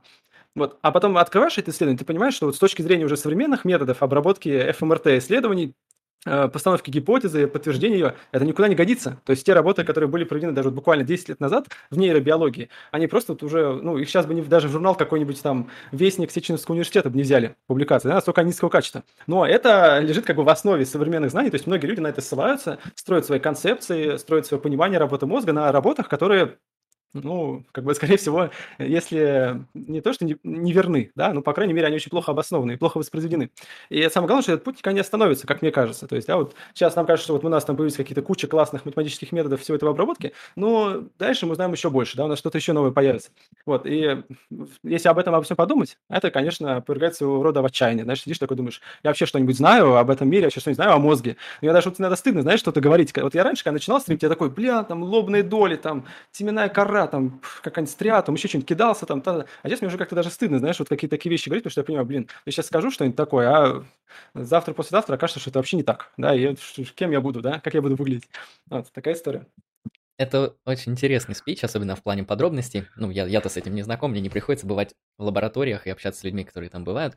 Это интересно. Я обычно этот вопрос, конечно же, обозревал в рамках философии. То есть, да, у нас вот э, сразу делятся э, философы науки на вот таких классических реалистов, э, которые утверждают, ну вот есть эм, там какой-то опыт, у нас есть особые специальные разработанные методы эм, практики обоснования, через которые мы вообще открываем, как этот опыт по-настоящему устроен, да, и мы, если очень хорошо стараемся, открываем там законы природы, э, законы биологического, химического, физического мира и так далее. И вот создаем там теорию, обобщаем, обобщаем, и вот получаем вот буквально модель реальности на физической, mm-hmm. еще не метафизической. И в то же время ты потом открываешь, например, со стороны континентальной философии Бруно Латура, есть со стороны аналитической, то Пола, Пола Фейрабента, и эти люди, они показывают, что, да, наука это, это такое же сообщество, э, сообщество людей э, со своими проблемами, косяками и минусами, со своими там интересами, со своими странными такими необоснованными практиками, с допущениями, да, вот этот пример, который ты привел про а, про э, там старые эксперименты про исследование мозга, которые, ну, сейчас, может быть, бы а, как-то уже не работали, потому что методика была другая. И вот мы допускаем, что, ну, мы видим, что что-то не так. Я же думаю, не ты один видишь, что с этим что-то не так. А люди такие говорят, я думаю, ну, ничего страшного. То есть, ну, интуиция подсказывает, что все окей будет. Да, ну, скорее всего, так, да. Да, то есть, э, ну, не могли же они настолько плохо провести, там, нормально, доверимся. Вот, пока ошибку не выдаст, перепроверять не пойдем, или как-то так. А, и в этом плане, да, когда ты открываешь вот этот обратный мир антиреалистической стороны, в которой ты видишь вот эту обратную сторону социологии и науки, где там просто э, все это зависит от тысячи тысяч разных факторов, как чисто психологического, социального, там вообще какого-то вненаучного характера, как это все делается, как это варится изнутри, у тебя сразу разочарование, да, в этом плане, потому что наука на самом деле, она, может быть, она, конечно, крутая, может, она там что-то и дает, но, знаете, может, религия тоже что-то дает, там у нее тоже много полезных свойств и приложений и так далее. И в этом плане начинают эти вещи сравнивать, ну, как просто там а, одного поля ягоды, что вот есть какая-то концептуальная схема религии, которая, ну, тоже, знаете, не очень понятными вещами появлялась. То есть, если вы посмотрите на генеалогию происхождения христианства, э, вы просто прошокируетесь, как был составлен религиозный текст, как появлялись первые христианские общины, как это развивалось, как это интегрировалось в культуру, э, как это э, в политику интегрировалось и так далее. То есть, вы увидите, что христианство христианство это не какой-то там, не знаю, набор правил, а это такая вот тоже очень длинная история, которая от эпохи к эпохе менялась чуть ли не на кардинальные вещи, сохраняя какой-то базовый косяк э, внутри себя, но плюс-минус э, менялась со стороны. И э, это с одной стороны, да, то есть хочется встать на антиреалистические позиции, увидев всю эту изнанку э, производства. Но с другой да, стороны, мы можем... по улице, знаешь, с палкой с такой. Да-да-да. И ну... просто бить этих ученых по голове, так, знаешь. А обманщики, лжецы, понапридумывали, да, да. да. Но с другой стороны, если мы так немного подумаем, обнаруживаем какие-то доводы в защиту реализма, то мы увидим, что, ну смотрите, у нас есть разные эпистемологические методики получения знаний. То есть люди, они получают знания разными методами. Да? Мы можем получать знания там, априорно, не обращаясь к опыту, например, знания в контексте каких-то эм, так называемых абстрактных наук. Да, это программирование, это математика, это геометрия, это формальные системы и так далее. То есть мы, нам не нужно для того, чтобы посчитать математический пример, считать яблоки, считать картошки, там, или чтобы посчитать логарифмы, нам не нужно там что-то в мире производить. То есть это независимая от опыта наука, это чистая формальная система. А, и в то же время есть у нас и эмпирические исследования, которые тоже плюс-минус в этом плане хороши и позволяют через какие-то вот э, определенные нормативы, институциональную закрепленность, получать какие-то знания о мире. И если мы, на мой взгляд, не принимаем научный реализм, то мы можем впасть в абсурдные следствия. Мы можем впасть ну, для кого-то это абсурд, для кого-то норма, мы можем впасть в скептицизм, потому что наука на данный момент это наиболее разработанная методология получения эмпирических знаний о мире. То есть, если уж наука это то, что не дает знания о мире, то, наверное, ничего не дает, потому что ничто, как наука, не старается все это знание как-то наилучшим способом обосновать. Понятно, что есть косяки, но у нас нет альтернативы. И в этом плане, отказываясь от этого, мы, наверное, вообще откажемся от знаний, потому что если не наука, то что? Что нам останется? И это раз. Второй момент, который бы хотелось уточнить здесь в пользу научного реализма, это то, что мы не можем наилучшим способом объяснить успех э, естественной науки, э, если мы не примем то, что эта наука с каждым разом все лучше и лучше и лучше описывает реальность. Потому что, ну хорошо, а почему, почему биология так успешна? Почему химия так успешна? Вот, наверное, успешней химии я естественную науку не видел, где э, просто вот все идеально по полочкам разложено, все эти закономерности посчитаны, э, все, очень все похоже на красивую компьютерную программу, то есть, ну, химическая наука в этом плане э, прекрасна. То есть с физикой посложнее, с биологией тоже есть спорный вопрос, но химия вот в этом плане выглядит э, более строго. И если мы захотим как-то объяснить успех вот всех этих наук, то есть почему они так хороши в своих предсказательных ценностях, почему они так хороши в том, чтобы объяснять опыт, то единственный критерий, который наилучшим образом это объяснит, это то, что они вообще-то соответствуют реальности. То есть они так хороши не потому, что э, мы каждый раз там что-то выдумываем, мы каждый раз корректируем, потому что у нас должен быть какой-то критерий. Какой-то критерий, почему они хороши, сопоставляя с которым мы можем эту хорошесть, ну, вот буквально наблюдать, да. То есть если мы можем, мы можем, конечно, сказать, как прагматисты, мы просто вот в течение истории корректируем наши научные э, теории. Но, простите, а где критерии корректировки? То есть вы их корректируете на основании волюнтаризма или на основании внутренней когеренции? Ну, тогда это просто уже будут какие-то внутренние разборки, но объяснить наилучшим способом успех, на мой взгляд, может научный реализм, вот именно в контексте того, что наши теории так успешны и хороши, просто потому что они соответствуют реальности. То есть не все, э, не каждый элемент, да, когда-то там люди постулировали научный теплород там и так далее, но мы же дорабатываем наши теории, мы их корректируем. Это не значит, что сейчас наша мейнстримная концепция, она там отражается или описывает в контексте концептуальной схемы реальность так, как она вот один в один устроена. Но она явно лучше, чем 100 лет назад, чем 200 лет назад, чем 1600 лет назад. Я напомню, что во времена Аристотеля была биология. это аристотелевская биология была, если я не ошибаюсь, конечно, я в истории биологии не эксперт, она была мейнстримной на протяжении там чуть ли не 2000 лет, да, а может быть больше. То есть э, мейнстрим за какой-то вот этой парадигмой, он сохранялся, да, он работал. Конечно, там произошло изменение, а потом очень резкие несколько раз. И сейчас мы имеем другое. Ну, то есть Аристотель, он был близок, но недостаточно, да, то есть сейчас мы знаем больше. И мы это знаем, потому что просто-напросто наши схемы а, научные, концептуальные, они лучше соответствуют реальности, а, на мой взгляд. Хотя я не против тех людей, которые защищают научный антиреализм, потому что когда ты видишь вот эту всю обратную сторону науки, это довольно сильно убеждает, да, то есть оно... А, просто вот а, помнишь, что в начале стрима говорил по поводу того, что а, люди не могут объяснить а, вещи как случайные, то есть они видят в каком-то в этом необходимости. Мне кажется, здесь работает примерно тот же самый кейс, связанный с тем, что вот когда люди видят вот этот весь ворох, вот эту какую-то рандомную фигню, а, которая происходит внутри научного сообщества, они не могут поверить то, что то, что производит вот этот вот кипиш хаотичных непонятных движений, связанных вообще с различными факторами влияниями, что вот это вот, вот этот чан непонятно чего, производит э, концептуальную схему, которая описывает реальность. Ну нет, ну то есть не может какой-то там рандомная фигня производить э, теории, которые описывают действительность. Так что эта точка зрения, на мой взгляд, тоже убедительна, но хотя я лично склоняюсь к реализму, хотя и прагматизм более-менее обоснован. Мне понравилось, как ты сказал, что действительно многие, можно много критиковать, и я сейчас вот специально все это вывалил для наших зрителей, э, чтобы вы всегда об этом помнили, это такое, как мимо особенно тем, кто занимается наукой, и всегда надо это как памятку в руках держать, э, что вы, когда все равно, несмотря на все это, когда вот вы собираетесь за молоком в пятерочку, вы понимаете, что вот то, что там пятерочка еще есть, и то, что там есть молоко, это гораздо менее обоснованная вещь, чем то, что действительно там передние доли гиппокампа участвуют в формировании инсайта. Понимаете, с точки зрения того, как это проверялось, в каких условиях вы это проверяли, да, может быть, ну, кто знает, вот вам просто повезло, что там молоко было, да, в тот раз, когда зашли. Поэтому помните об этом, да. Не святывайтесь глубоко. Мне понравилось, как ты сказал, что, да, знаешь, как с демократией, да, научный метод говно, но это лучшее, что у нас есть. Да, приходится справляться. Ам, хорошо, я бы хотел тогда вторую тему поднять, раз мы А, так... давай сейчас я последний донат Да, э, давай, зачитай, зачитай, да, зачитай я пока проартикулирую, что э, хочу спросить. Ребят, вы все умнички, что присылаете донаты. Э, не забывайте ставить лайки, если вам нравится, что мы тут душно беседуем. Причем подписываться на мой канал, на канал Андрея, Lucky Strike Philosophy, там все ссылки есть. Да, и не забывайте задавать свои вопросы в чате или в донаты. Обязательно на них ответим. Итак, Принц 337 или Принк 337. Спасибо, друг, что поддерживаешь. А, недавно наткнулся на твой канал. Несмотря на то, что давно уже сижу в нижних интернетах, очень понравилось. Залпом посмотрел несколько видео, в особенности с Борисом Сергеевичем. Лишний раз убедился, что важна не тема, а рассказчик. Мне лично, например, биология никогда не была интересна. Думаю, здесь надолго. Слушай, ну, спасибо тебе, очень душевно. Я никогда не думал, что ты хороший рассказчик. Я поэтому специально убираю интересные темы, чтобы, знаете, вас... Типа, ну, это знаешь, эксплуатирую, как... эксплуатирую э, интересные вопросы. Стример не может быть стримером, если он плохой рассказчик, то есть э, его никто смотреть не будет, или что-нибудь такое произойдет. Эм, на самом деле я согласен с эм, донатером. Это особенно видно на примере философии, потому что ну, вот если с наукой может быть еще как-то там попроще, в силу того, что есть какие-то общеустоявшиеся факты, э, которые ты можешь хотя бы, ну, как сухие факты вывалить, а люди уже пусть дальше сами разбираются, хотя это тоже, на мой взгляд, не всегда работает.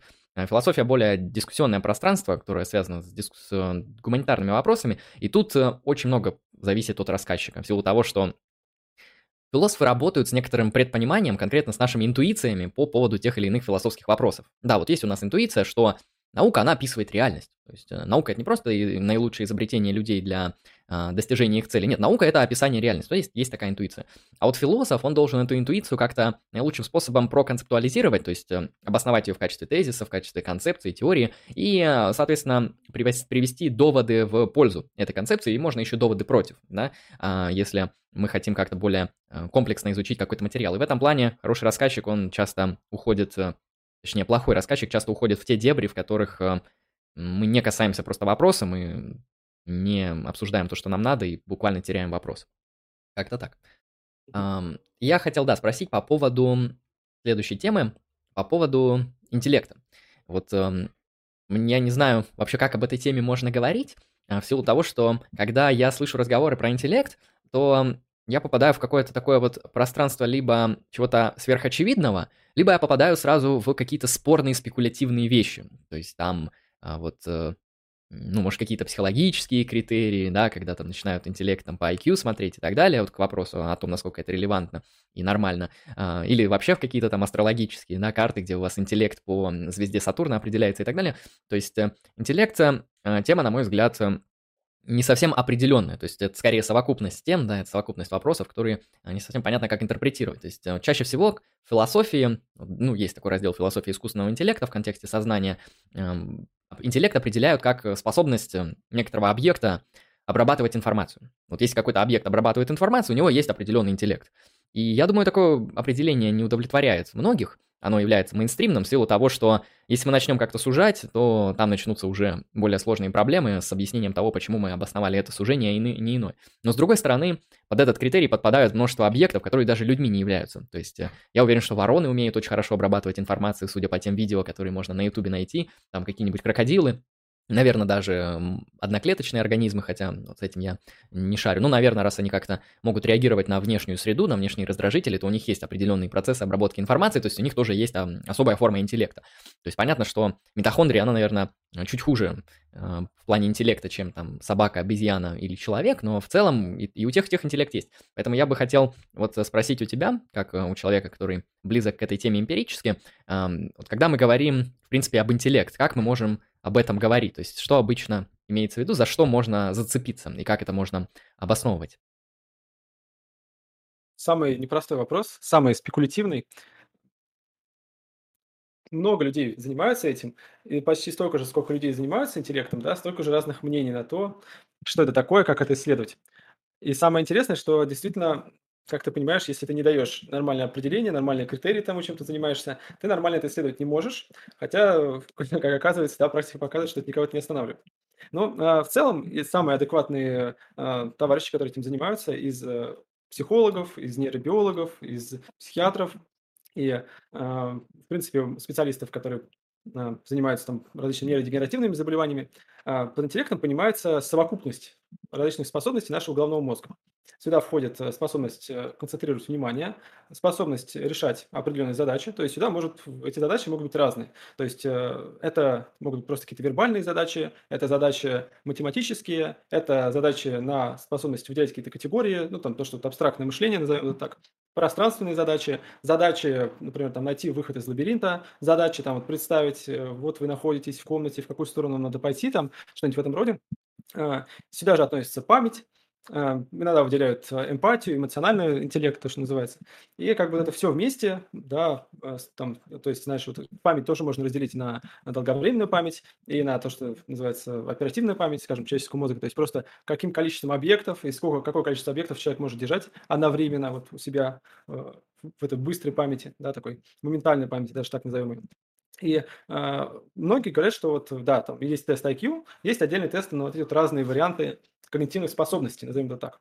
А, что с этим делать? Да? Сейчас многие просто это объединяют вместе, как General Intelligence, и делают это на основании того, что все эти вещи, они очень сильно коррелируют между собой. То есть обычно, если у человека, в принципе, хорошо получается решать тест IQ, то у него одновременно будет хорошая память, он будет много объектов держать у себя в оперативной памяти, он может, э, соответственно, быстро решать какие-то задачи и быстро решать пространственные какие-то задачи.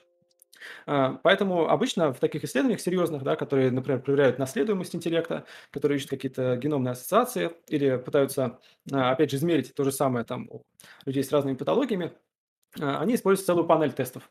То есть обычно вот это вот все, все вместе дается. Иногда, на самом деле, по-хорошему, да, между ними достаточно высокая корреляция, поэтому некоторые исследователи найдут какой-то один из них. То есть чаще всего это какой-нибудь там стандартный IQ-тест, и все, этого бывает достаточно для того, чтобы оценить способность человека. Но есть и данные, что, знаешь, вербальные тесты простые, то есть там вот, э, например, людям с болезнью Альцгеймера их часто просят сделать какие-то простые тесты, там, например, нарисовать циферблат с часами и поставить стрелки на какое-то определенное время. Там, или написать какую-то фразу сложную, да, там, составить и так далее. И вот оказывается, что это все вместе очень сильно скоррелировано. Да, потому что раньше была такая позиция, что у нас есть как будто бы отдельные зоны мозга, которые отвечают отдельно за память, отдельно за концентрацию внимания, отдельно там за способность решать какие-то абстрактные задачи. Сейчас точка зрения примерно такая, что э, это не может происходить только в одном каком-то месте. То есть это всегда результат интегративной деятельности головного мозга. То есть если там где-то что-то не так, то все будет вместе страдать. Да, вот как у людей с какими-то травмами серьезными, да, там иногда говорят, что у них там, ну, там, например, вот после удаления гиппокампов, там, иногда говорят, что у них там все хорошо. Да, на самом деле у них как бы хорошо, это значит, что повреждено, но не так страшно, как у них повреждается память, на самом деле. Да, то есть они могут какие-то простые задачи решать, но не так хорошо, как раньше, не так хорошо, вот как обычный человек, да, без а, повреждения тех или иных зон мозга. Вот. А, и важно, что это еще, оказывается, все э, коррелирует с риском того, что у человека будет любой вариант деменции, будь то болезнь Альцгеймера, запущенный вариант болезни Паркинсона, э, болезнь пика и так далее, и даже шизофрении. То есть, если вы там хорошо пишете все эти тесты, сдаете их, да, то, в принципе, у вас, скорее всего, не самый высокий риск шизофрении, да, вот. А, это пока лучшее, что есть. Да. Э, конечно, мы ждем томографа Савельева всегда, да, вот, да, будем это все делать. А у нас пока нет, на самом деле, действительно каких-то материальных э, коррелятов. То есть мы можем давать тесты, можем как-то оценивать эти когнитивные способности с помощью опросников, как-то тестировать а, именно функцию, да. Но у нас нету каких-то морфологических субстратов, которые мы там засунули, сделали МРТ и что-то об этом узнали. Нету биомаркеров каких-то, да, и пока нету этических тестов, которые бы тоже говорили, что вот э, этот человек, он умнее, чем вот этот человек. Хотя мы к этому приближаемся, на самом деле, во многом. То есть э, же вот эта вот самая такая простая концепция, которая давно-давно появилась вот с этим вот количеством клеток, сейчас она немножко в другую плоскость сместилась. Это вот в плоскость генетики.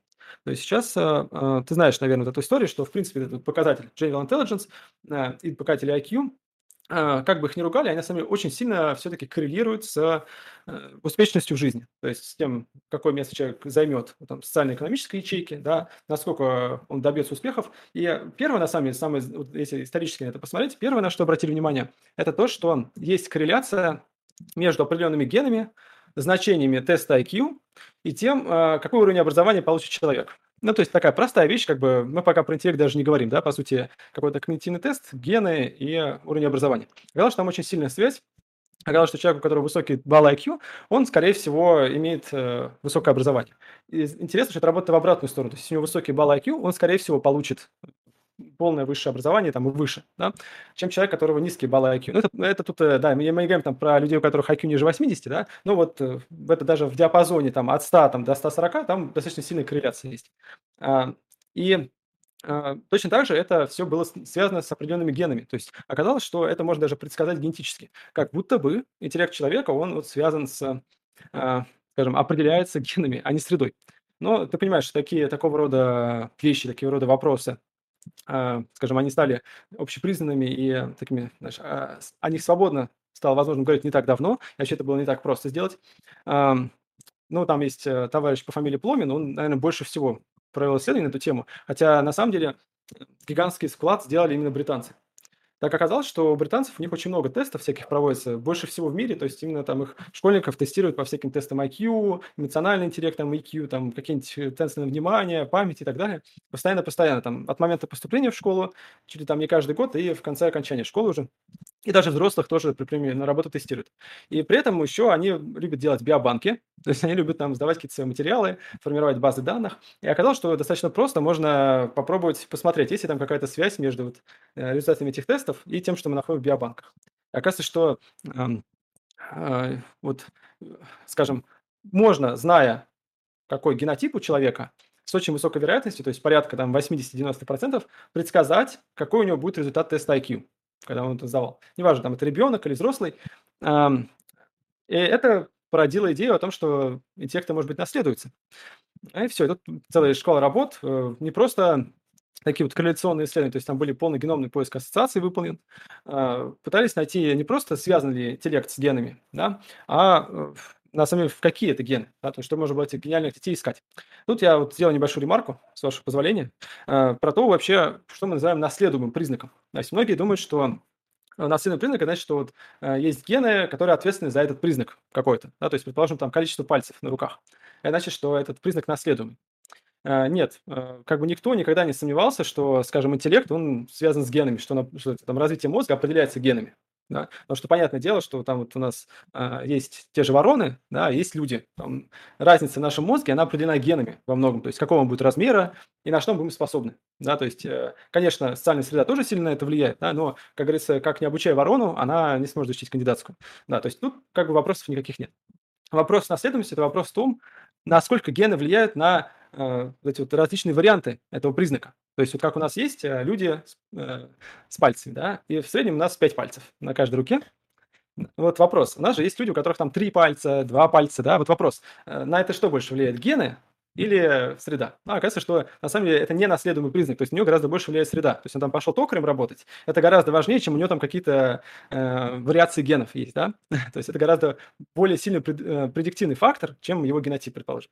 А вот с генами, э, с интеллектом обратная ситуация. Оказывается, что гены как раз-таки они являются более сильным предиктивным фактором, чем любые другие факторы среды. То есть там социально-экономический статус, э, где что там, где какое образование получал и так далее. И самое интересное, что многие факторы социальные, они тоже, оказывается, влияют на, а, являются связанными и как бы следствием во многом того, какие гены были у этого носителя в свое время. А, там была потому что интересная такая взаимосвязь с очень интересной интерпретацией. То есть э, мне интересно, что вот наши зрители, ты думаешь на этот счет, оно, по крайней мере, заслуживает внимания. Что оказалось, э, вот, ну, думали так, что если это определяется генами, то, скорее всего, что мы увидим? Что э, у детей, скажем, Э, вот влияние генов на тесты, результаты тестов, они будут выше, чем у взрослых людей. Потому что взрослые там уже, ну, сколько он там прожил э, лет жизни своей, да, там влияние среды различные, там уже это все подстерлось, эта разница должна была немножко подстереться. А, и следующее было предсказание о том, что, скорее всего, в обществах, в которых меньше равенства социально-экономического, там, соответственно, влияние генов на эти тесты IQ, оно должно быть больше. Оказалось, что по обоим пунктам все наоборот. То есть оказалось, что и э, вот это вот влияние генов, оно сильнее и обладает большей предиктивной, предиктивной силой в отношении этих когнитивных тестов, э, чем больше человеку лет. То есть в детстве, там, предположим, на 60% можем это предсказать да, с такой вероятностью, а к человеку там 50 лет и больше, там с вероятностью 80-90%, там даже выше. То есть такое ощущение, как будто бы вот это вот э, влияние генов на разницу в интеллекте, она становится все сильнее именно с возрастом человека. Да? И там вот интересная интерпретация этих результатов – это то, что, э, вероятно, умные люди, они а, ну, не просто получают какие-то задатки, да, они используют эти задатки для того, чтобы создать вокруг себя специальную среду, которая бы э, способствовала развитию их головного мозга. То есть, конечно, гены влияют на наш мозг, какой он там вырастет, но вот э, как эти связи будут формироваться, как будет трофика мозга осуществляться, как интенсивно будет нейрогенез и так далее, это в том числе определяется средой. То есть, э, ну, это вот ни для кого не секрет, что там дети Маугли какие-нибудь, они, если воспитываются волками, то потом их в 10 лет а тут забираешь, они уже не смогут социализироваться. Хотя, казалось бы, да, там мозг тот же, клетки те же, но все, связи не сформировались, да, уже ничего не попишешь. И вот э, одна из гипотез о том, что, может быть, эти вот э, дети, они с самого детства умные, они заходят, на, читают разные книжки в библиотеке, подписываются на каналы интересных блогеров на русскоязычном ютубе. И затем они поступают в высшее учебное заведение, там находятся соответствующей конкурентной среде, которая заставляет их больше работать головой, они устанавливают соответствующие связи и, соответственно, постоянно находятся вот в этой такой вот э, положительной связи обратной между средой и их головным мозгом. Да. Вот, ну, в общем, это вот есть так вкратце сказать про наследуемость. Э, то есть вывод, да, красной чертой, то есть что интеллект очень сильно наследуемый фактор. Он наследуется гораздо сильнее даже, чем какие-то вещи, которые, ну, например, рост. Да, то есть он, насколько я знаю, наследуемость интеллекта, то есть разница в интеллекте между людьми, она больше определяется генами, чем средой э, по сравнению с ростом человека. Да. Хотя обычно интуитивно мы думаем, что все наоборот. Э, но тут есть один нюанс. Нюанс стоит в том, что правда ли, что там у умных э, родителей обязательно родятся умные дети. Э, и многие говорят, что обычно так не бывает. Обычно говорят, что вот природа отдыхает на детях талантливых людей. И чаще всего действительно так и бывает. А дело в том, что вот есть э, такой феномен, который с этим не связан, это регрессия к среднему. То есть вот поскольку вообще интеллект, он не одним геном определяется, то есть там не какой-то простой менделевский закон. Это куча разных генов, которые на все это дело влияют. И иногда, чтобы получить хороший, классный мозг, надо, чтобы повезло, и вся эта комбинация сложилась в одном организме. И, э, конечно, так не всегда везет. Вот, предположим, у нас там есть два индивида, которым повезло с этими комбинациями. Но они вступили в половой процесс, все свои эти карточки перемешали. Какая вероятность, что у их ребенка попадется какая-то тоже такая вот классная комбинация? Но она уже гораздо ниже, да, то есть, э, поэтому чаще всего у прям умных, гениальных родителей родятся такие вот посредственные дети. Но тут важный момент, что все равно они будут умнее, чем в среднем по популяции. Поэтому да, то есть у умных родителей чаще рождаются более глупые дети, то же самое, как ну, вот любое отклонение от нормы, там вот у супервысоких родителей скорее родятся дети поменьше, то же самое, как у супернизких родителей скорее дети повыше немножко. То же самое и здесь, да, то есть, э, но все равно эти значения будут больше, чем в среднем популяции. Поэтому, как говорится, ищите себе умных партнеров, да, чтобы у вас были умные дети. Помните об этом, да? Вы не сможете, из, э, если уж там с генами ребенку не повезло, воспитать его так, чтобы он э, подписался на наши каналы. Вот надо вот именно выбирать себе партнера, смотреть на гены. Вот. Такая вот Я это, наверное, прежде чем прокомментировать, я просто хочу большой комментарий сделать. Я отвечу на донат, тут просто закинули. Э, Перекись Волгограда, 200 рублей. Большое спасибо. И тут вопрос про лоботомию. Прошу гостя пояснить лоботомию. Выдерживает ли критику как возможное лекарство от психического расстройства? Гость топовый и красивый. Ой, красиво. Тоже красивый, тоже топовый друг. Эм, смотри, значит, э, лоботомия как метод, она возникла тогда, когда ничего не знали про работу мозга. И это очень странное время жизни, то есть тогда, когда мы уже достаточно много узнали про физиологию человеческого организма, то есть это 20 век, да? Но при этом мозг воспринимался как просто такая вот субстанция однородная, как печень. Как будто бы там, ну, анатомию уже знали, то есть анатомию-то знали давно-давно, то есть это в средние века уже более-менее что-то знали про анатомию головного мозга. Но думаешь, что ну отрежем здесь, ничего страшного не будет, просто мозг в целом станет менее активным. Как там кусок печени отрезал, да, там ногу подкоротил, не знаю, да, любую аналогию приведите. Вот. И тогда вот появились истории про нейрохирургию. А, мы знаем, что там э, решили попробовать, что будет, если э, как-то подрезать немножко лобные доли. Там разные методики, но самое известное, да, это когда засовывали в нос просто и там молоточком так вот стучат, немножко там из стороны в сторону поводили. То есть, по сути, вот э, с таким доступом у вас получается этот инструмент, он заходит вот как раз в эти вот надорбитальные, да, суpraорбитальные области.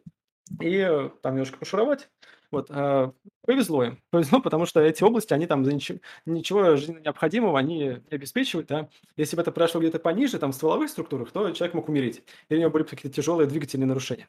А здесь что? Да, внешне человек становится спокойнее. У него там, ну, какие-то психические расстройства, они часто, признаки психических расстройств, они могут стираться, симптомы могут стираться. Ну, по крайней мере, меньше проблем, да, там, родственникам доставляет, врачам доставляет меньше проблем. И поэтому решили, что, ну, наверное, мы просто как-то этот очаг купируем, и все хорошо становится. И поскольку первоначально это делалось на людях, у которых там вообще, пациентах, у которых там действительно, ну, прям пропащий случай, как говорится, ну, хоть что-нибудь, да, это вообще не важно, что сделай, не сделай, да, там, э, все равно конец. Поэтому казалось, что все классно, работает. Если вы помните, что основатель этого метода, ему в свое время даже Нобелевскую премию дали по физиологии и медицине, да, вот как такой классный, здоровский метод. Потому что формально вот там какой-нибудь такой дурачок, который дергается, он вдруг становился спокойным, сидел так вот, ну, немножко слюна стекала, но в целом неплохо.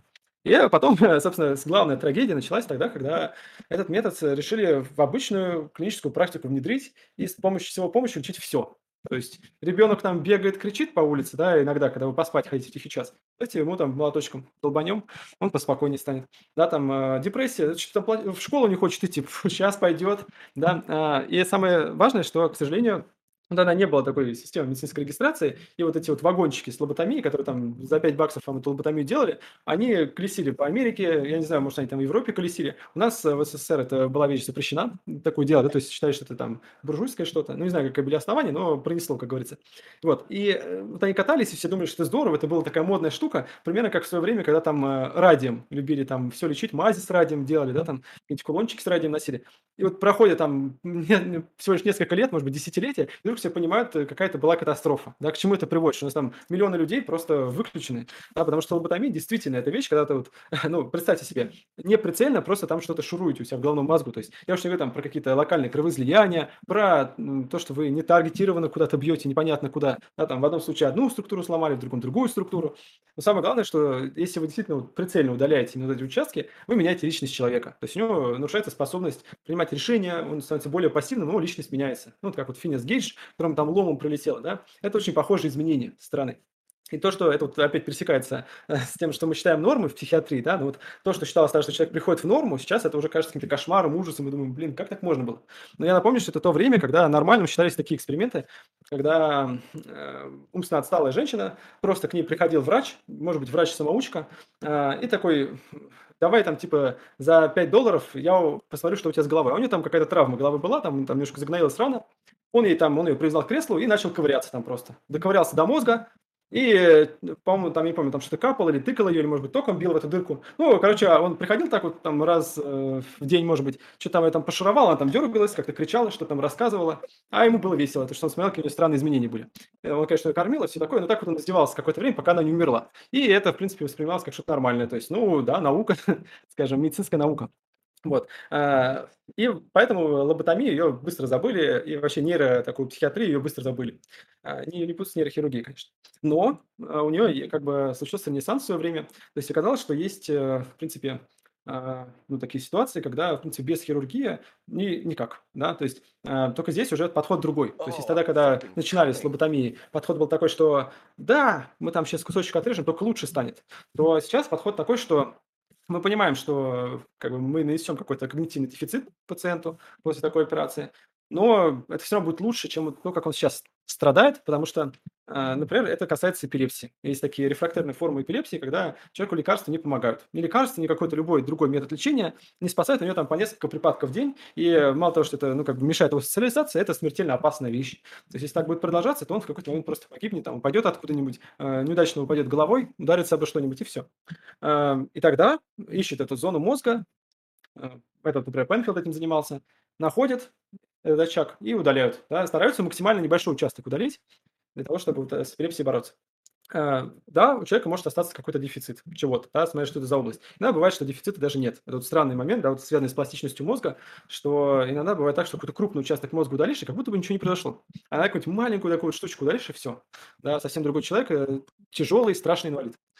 А другой вариант – это есть такие варианты лечения депрессии или тревожных расстройств, я вот сейчас могу в деталях немножко путаться, но я помню кейс, который прям ну, в медицинском журнале опубликованный, когда удаляли не какие-то там крупную зону мозга, а удаляли проводящие пути. То есть там, э, если мне нравится память, проводящий путь, который связывает миндалину, миндалевидное тело, которое отвечает за стресс, тревогу, агрессию, с корой.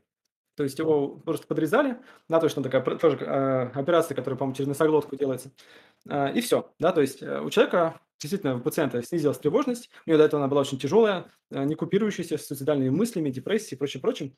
Медикаменты не помогали, психотерапия не помогала. И вот все прошло, да, он стал чувствовать себя нормально, говорит, ну, наконец-то я зажил нормальной жизнью. Единственное, что я теперь ничего не боюсь.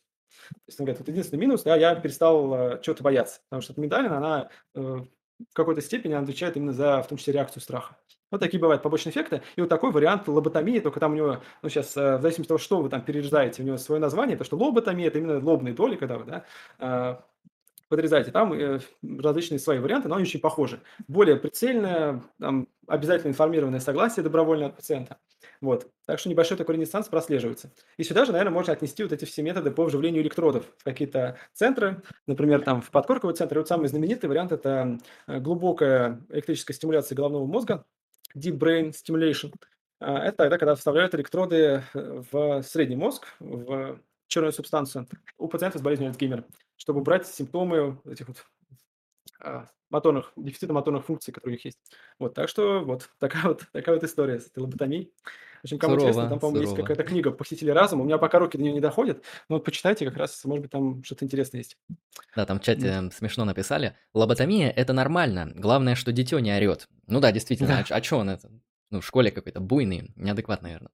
Эм, ну, да. да, не, ну, сам, знаешь, как история с этим, с йодом, с йодомарином, то же самое была история. То есть э, раньше была такая байка, я вот это тоже, когда про интеллект что читаю, там часто вот в научно-популярных статьях так пишут, типа, э, особенно какие-нибудь журналисты, там, типа, вот, а вы знаете, какой самый важный фактор, который влияет, среды, который влияет на интеллект? Это йод! Ну, то есть они там э, как бы не считают нужным дополнить, что это очень сложное взаимодействие между йодом и нашим интеллектом. Ну, вот а раньше, ты помнишь, там была такая вот везде реклама, типа, йодомарин что-то там для здоровья незаменим. Каждый день незаменим, да, стань да, умней за две капли. Стань умнее. И там вот эта, знаешь, история про то, что они рассказывают, что там был там какой-нибудь Петя, который сидит на задней партии, там что-то вот отвлекается, там носится.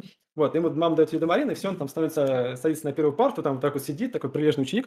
Но эндокринологи всегда, там и неврологи, и психиатры рассказывали мне продолжение этой истории, то есть, что Петя сидит на первой партии, потому что у него когнитивный дефицит, у него проблемы со слухом, а, у него проблемы со зрением, и он, собственно, вот такой вот э, тормознутый сидит на первой партии, такой, «Э, я не понимаю, объясните, пожалуйста. Ну, потому что много йода – это так же плохо, как мало йода, да, то есть, ребята, не надо этим заниматься. Да, будьте как осторожны. Да? Да, будьте осторожны. Да, спасибо за ответ. Сейчас еще два доната кратко зачитаю, тут без вопроса. Толстый пингвин 70 рублей, спасибо. А, как это же круто в со... Так это же круто в современном мире. Вот, например, родители Лемоны и Маргиналы. У них максимум один ребенок, а у них будет туповатый ребенок, но зато у него будет много детей, в скобочках скорее всего. А потом, может быть, и Алипов родится. Но я не уверен, что этот механизм так работает, ну... ну... Забавный, кстати, взгляд, да. Может быть, представьте такое эволюционное может, ты открытие совершил, донатер. То есть ты, ты это эмпирически подтверди, и все, и тебе дадут степень. Все нормально будет. Да, и перекись Волгограда спрашивает, точнее говорит, стрим с котом Васькой на канале Росова был топовый. Жаль, не все выкупили иронию. Да, кот Васька замечательный, особенно когда идет речь о ну, серьезных биологических, философских и фармацевтических дебатах. То есть я считаю, коту, Васька, коту Ваське равных нету. А, ты смотрел наш этот стрим с ним, с Ну, я, я начал, да. Мне Ой, показалось, там что это до что-то конца, смешное, там, да. там ты это, да, да, ты там... Я всем советую, ребят, мне кажется, это вообще мой лучший стрим, потому что если вы думаете, что я там какой-то э, любитель серьезных поболтать, то нет, вы знаете, м- мне с котом Васькой прям вот так доставила, всем советую. Всем советую. Я, знаешь, если я умру, там, или случится апокалипсис, и там все интернет-данные удалятся, я хочу, чтобы вот обо мне остался этот стрим только с котом Васькой, вот все, пускай остальное там пропадет, не, не страшно. Все, Да-да-да. знаешь, там, статьи, там, публикации, все, вот главное, этот стрим Помнить надо за хорошее, за, за самое лучшее. Да, да, Да. лучше. Спасибо, Перекись Волгограда, за 200 рублей. Да, кот Васька топ. А, Хорошо. Если у тебя там нет донатов, А, у меня есть донат тоже, давай, да, от зачитай. э, Мгм. Принца 337. Спасибо, что сердечком, друг. Владимир, вы, наверное, не в курсе, но ренессанс лоботомии активно происходит на канале Марго. Он активный сторонник лечения шизов нейрохирургическими методами. Предлагаю обсудить вам с Марго данную тему. Ну, я слышал, да, что такое. Я просто... Надо обсудить. Мне кажется, что как раз просто имеет в виду, ну, не вот эту вот э, классическую лоботомию, такую конвенциональную, да, а то, что сейчас делается. Различные варианты более точного воздействия. Да, ну обсудим, обсудим. Почему Мгм. нет? Ну, наверное, в принципе, за там, хирургические вмешательства в А я нейронную смотрю, да, у меня такой работу. свич, знаешь, случился, что он очень это, да, стал таким э, материалистом в плане психиатрии именно, да, какой-то психики человека, то есть там вот психогенетика, а, такая психоморфология, знаешь, вот такая прям. Это, да, бывает такое. Ам, Я бы тогда вернулся к вопросам про интеллект, а, потому Мгм. что там то, что ты рассказал, интересно, и, и, соответственно, вот, э, мне кажется, нужно некоторые факторы и вопросы уточнить, чтобы лучше эта тема, а, соответственно, раскрылась и понималась.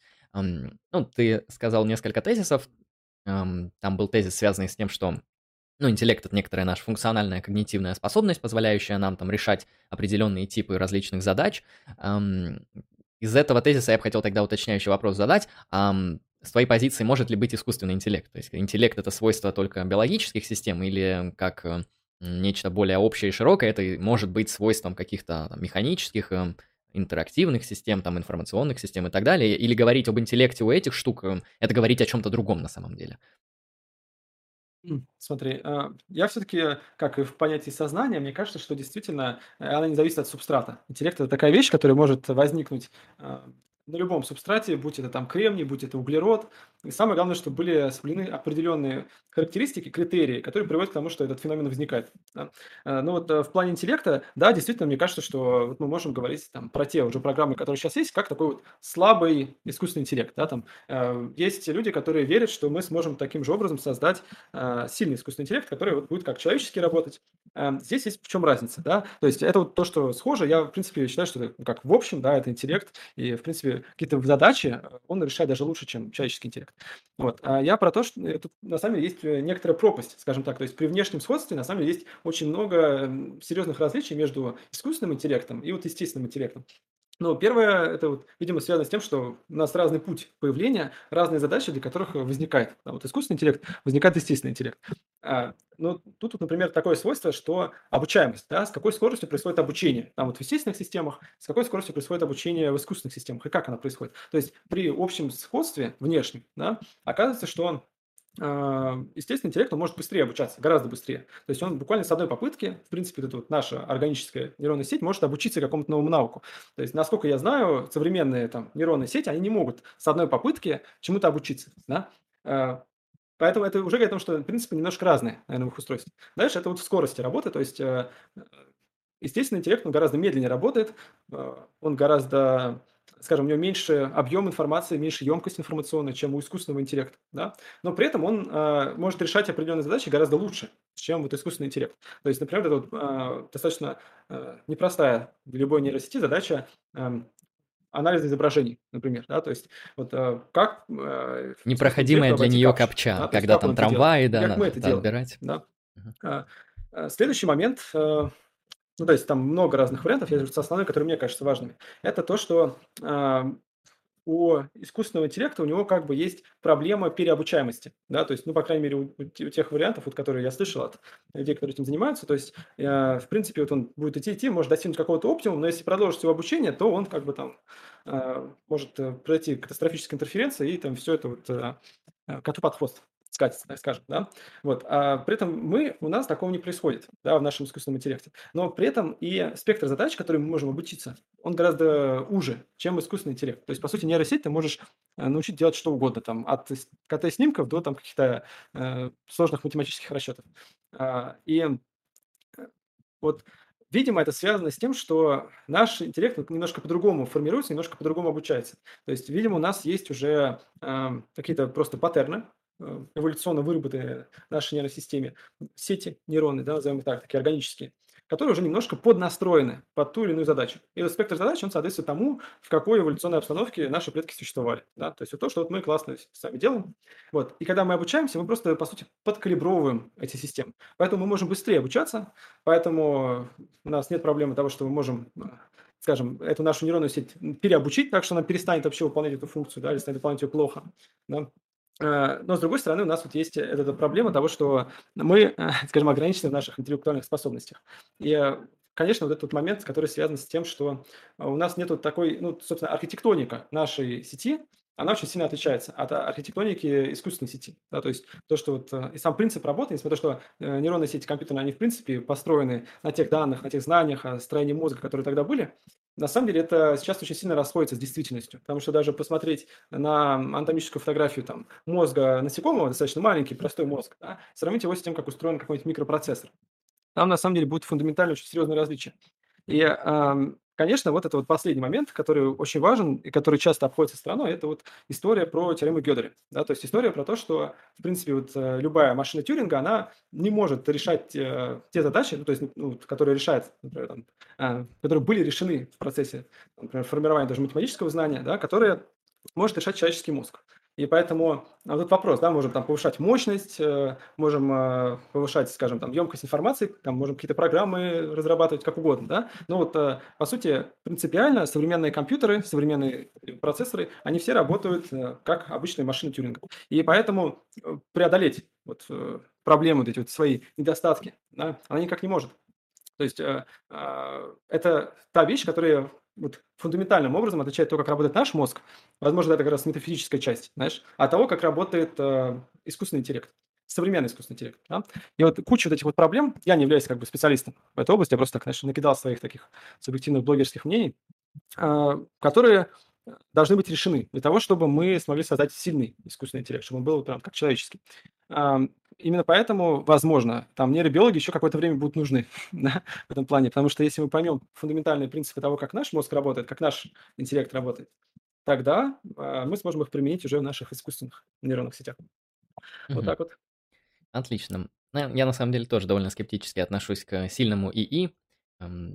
Мне кажется, что сильный ИИ — это такой объект, а, который технологически невозможен. То есть чаще всего говорят о том, что для выполнения каких-то сложных когнитивных функций и задач, которые для человека, например, являются ну, абсолютно простыми, например, прямохождение, там, не знаю, ориентация в пространстве, э, разгадывание капчи, то есть это же для нас, знаете, не какая-то задача, это для нас вообще какая-то очевиднейшая вещь. Эм, соответственно, для того, чтобы создать искусственный интеллект эм, сильного уровня, то есть сильный ИИ, то необходимы какие-то особые технические архитектуры, которые, судя по всему, в пространстве будут занимать очень-очень много места и стоить очень-очень дорого. И я, я не уверен, что э, люди на это пойдут или что-то подобное. Хотя я здесь, опять же, недостаточно информирован, я просто слышал о том, что для того, чтобы делать какие-то сверхпростые функции, которые для нас являются ну, чисто эволюционно приобретенными, и для нас это не особо проблема, э, для того, чтобы воспроизводить что-то подобное на искусственных носителях, нужна какая-то, ну, просто дикая вычислительная сила и так далее. А, поэтому я, наверное, склоняюсь к тому, что теоретически сильный искусственный интеллект окей, но что для этого нужно сделать с физическими носителями в этом мире, вот, это, вот к этому я отношусь скептически. Эм, как-то так. А слабый искусственный интеллект норм, э, полезен, с некоторыми задачами справляется лучше, чем наш, там, вычисляет что-нибудь. Э, why not? Да, тут вопрос, зачем это нужно, да, знаешь, как, э, по-моему, Савельев так говорил, что типа, ну, сделаем, мы смоделируем полностью человеческий мозг, там, какого-нибудь Васи Сантехника, и что? Зачем нам нужен мозг Васи Сантехника? Ну, да? есть такое, да. Обычно, знаешь, да, когда говорят он про... крутой, сильный, и, да, ну, что он сделает? Да, он такой, ну, блин, пивка, пацаны, пивка Для рывка. Да, да, Обычно, когда говорят про сильный ИИ, э, ну, наверное, думают про фильм «Превосходство» с Джонни Деппом, где вот э, там в общем, такой сверхискусственный интеллект, который был создан на основе а, личности реального человека, он там загружен в систему, подключен ко всяким там интернетам и так далее, в общем, у него тысячи миллионов способностей, вот, и он в каком-то смысле действительно сильный, то есть у него есть намного больше там способностей, возможностей а, и функциональных штук, которые превосходят какие-то человеческие а, способности. Но принципе, если мы возьмем там и философию, и другие исследования, когда говорят сильный искусственный интеллект, имеется в виду, ну вот примерно как у человека, там плюс-минус. А зачем нам действительно такой? То есть, если мы захотим такой создать, ну, можно же на биологическом носителе такой создать, и у многих людей есть э, на это даже биологические способности, называется репродукция. То есть вы можете найти себе mm-hmm. полового партнера и создать а, искусственный интеллект, э, ну, точнее, биологический интеллект, подобный вашему. Это будет ваш ребенок, например, ну, или что-нибудь такое. То есть вопрос, оно вам надо? Ну, кому-то надо, кому-то нет. Так что для науки эта проблема действительно выглядит немного странно. А, как-то так. Я бы э, ответь на донат, и потом я еще следующий вопрос задам, если не против. А, давай, конечно. Так, Девик, наш тоже постоянный зритель. Спасибо, что поддерживаешь, друг. А вопрос Владимиру немного не в тему. Почему витамины нужно пить курсом? Разве не логично будет их чередовать? Слушай, это вопрос э, просто практики и традиции, потому что на самом деле опять у нас нет подтверждения того, что витамины полезно пить, в принципе. А, скажем, есть ситуации, состояния, да, гиповитаминозы, когда витамины– это хорошо. А есть, э, скажем, ситуация, когда человек такой, знаешь, как я чувствую осеннюю хандру, куплю-ка я себе комплевит и буду пить эти комплевит, поливитаминчики, мне станет хорошо. Вот э, пока, к сожалению, исследования, но они наблюдательные просто были, они не подтвердили то, что это полезно, может быть, в какой-то степени. Поэтому, соответственно, все рекомендации по тому, как пить витамины и так далее, они, конечно, ну, такие, да, там, вилами на воде писаны. А, что касается вот э, курсов витаминов, э, если человек, понятно, у него какие-то проблемы со здоровьем, да, там гиповитаминозы, например, там перенциозная армия, или у него цинга, еще что-нибудь, тут понятно, да, ну и, собственно, курсовое лечение, оно нужно для чего? Для того, чтобы, скажем, вероятность того, что ты э, получишь гипервитаминоз, своего гиповитаминоза, очень низкая. На этом практически можно пренебречь. Поэтому фигачите витамины каждый день, пока ты не заметишь клинические улучшения. Выйдешь на норму, вот все, тогда вот можешь прекращать это пить, если твоя диета позволяет тебе их получать. Да. Ну, здесь понятная причина. Ну и то же самое касается просто комплаентности пациентов. Да, то есть там, и простоты для врачей. То есть там какой-нибудь пациент в неврологическом стационаре, который получает витамины группы В после инсульта, собственно, ну, сложно и не имеет смысла там давать ему их там а, через день, например, еще как-нибудь, да, гораздо проще вот ему сказать, принимайте их там две недели сейчас. Вот вам там пачка 14 таблеток, вот как раз каждый день их пейте. Вот. Все стандартизировано, и пациенту понятно, и врачу понятно, да, вот. А, что такое? А что касается моего личного опыта, да, там, приема витаминов, я просто, если пью какие-то поливитамины, да, то а, я субъективно чувствую эффект. Там такое самое исследование, которое связано со скоростью роста ногтей. Хороший способ определить, если у вас недостаток каких-то веществ. Вот. И я это просто, у меня это всегда совпадает с периодом, когда у меня повышенная активность. То есть, если я там тренируюсь усиленно, например, да, или у меня усиленная какая-то умственная нагрузка, я пью поливитамины, я просто добавляю их. Вот, а, я не рассчитываю, что вот, да, они мне супер помогут и будет от них супер эффект, но как бы почему бы нет? Тем более, действительно, вот я лично на себе это замечаю, что разница какая-то есть. Да. А, опять же, просто есть эффекты, которые, скажем, а, они могут не проявляться в наблюдательных исследованиях, к примеру, или могут не проявляться, например, в рандомизированных исследованиях, если там неправильный дизайн эксперимента, недостаточная выборка, а иногда это может быть связано с индивидуальными особенностями человека. Да. То есть э, многие вещи мы вот так вот на веру воспринимаем традиционно. Опять то, о чем мы говорили с Андреем до этого. Поэтому вот, это мой личный совет. А так наука считает, что поливитамины здоровому человеку не нужны. Вот так вот.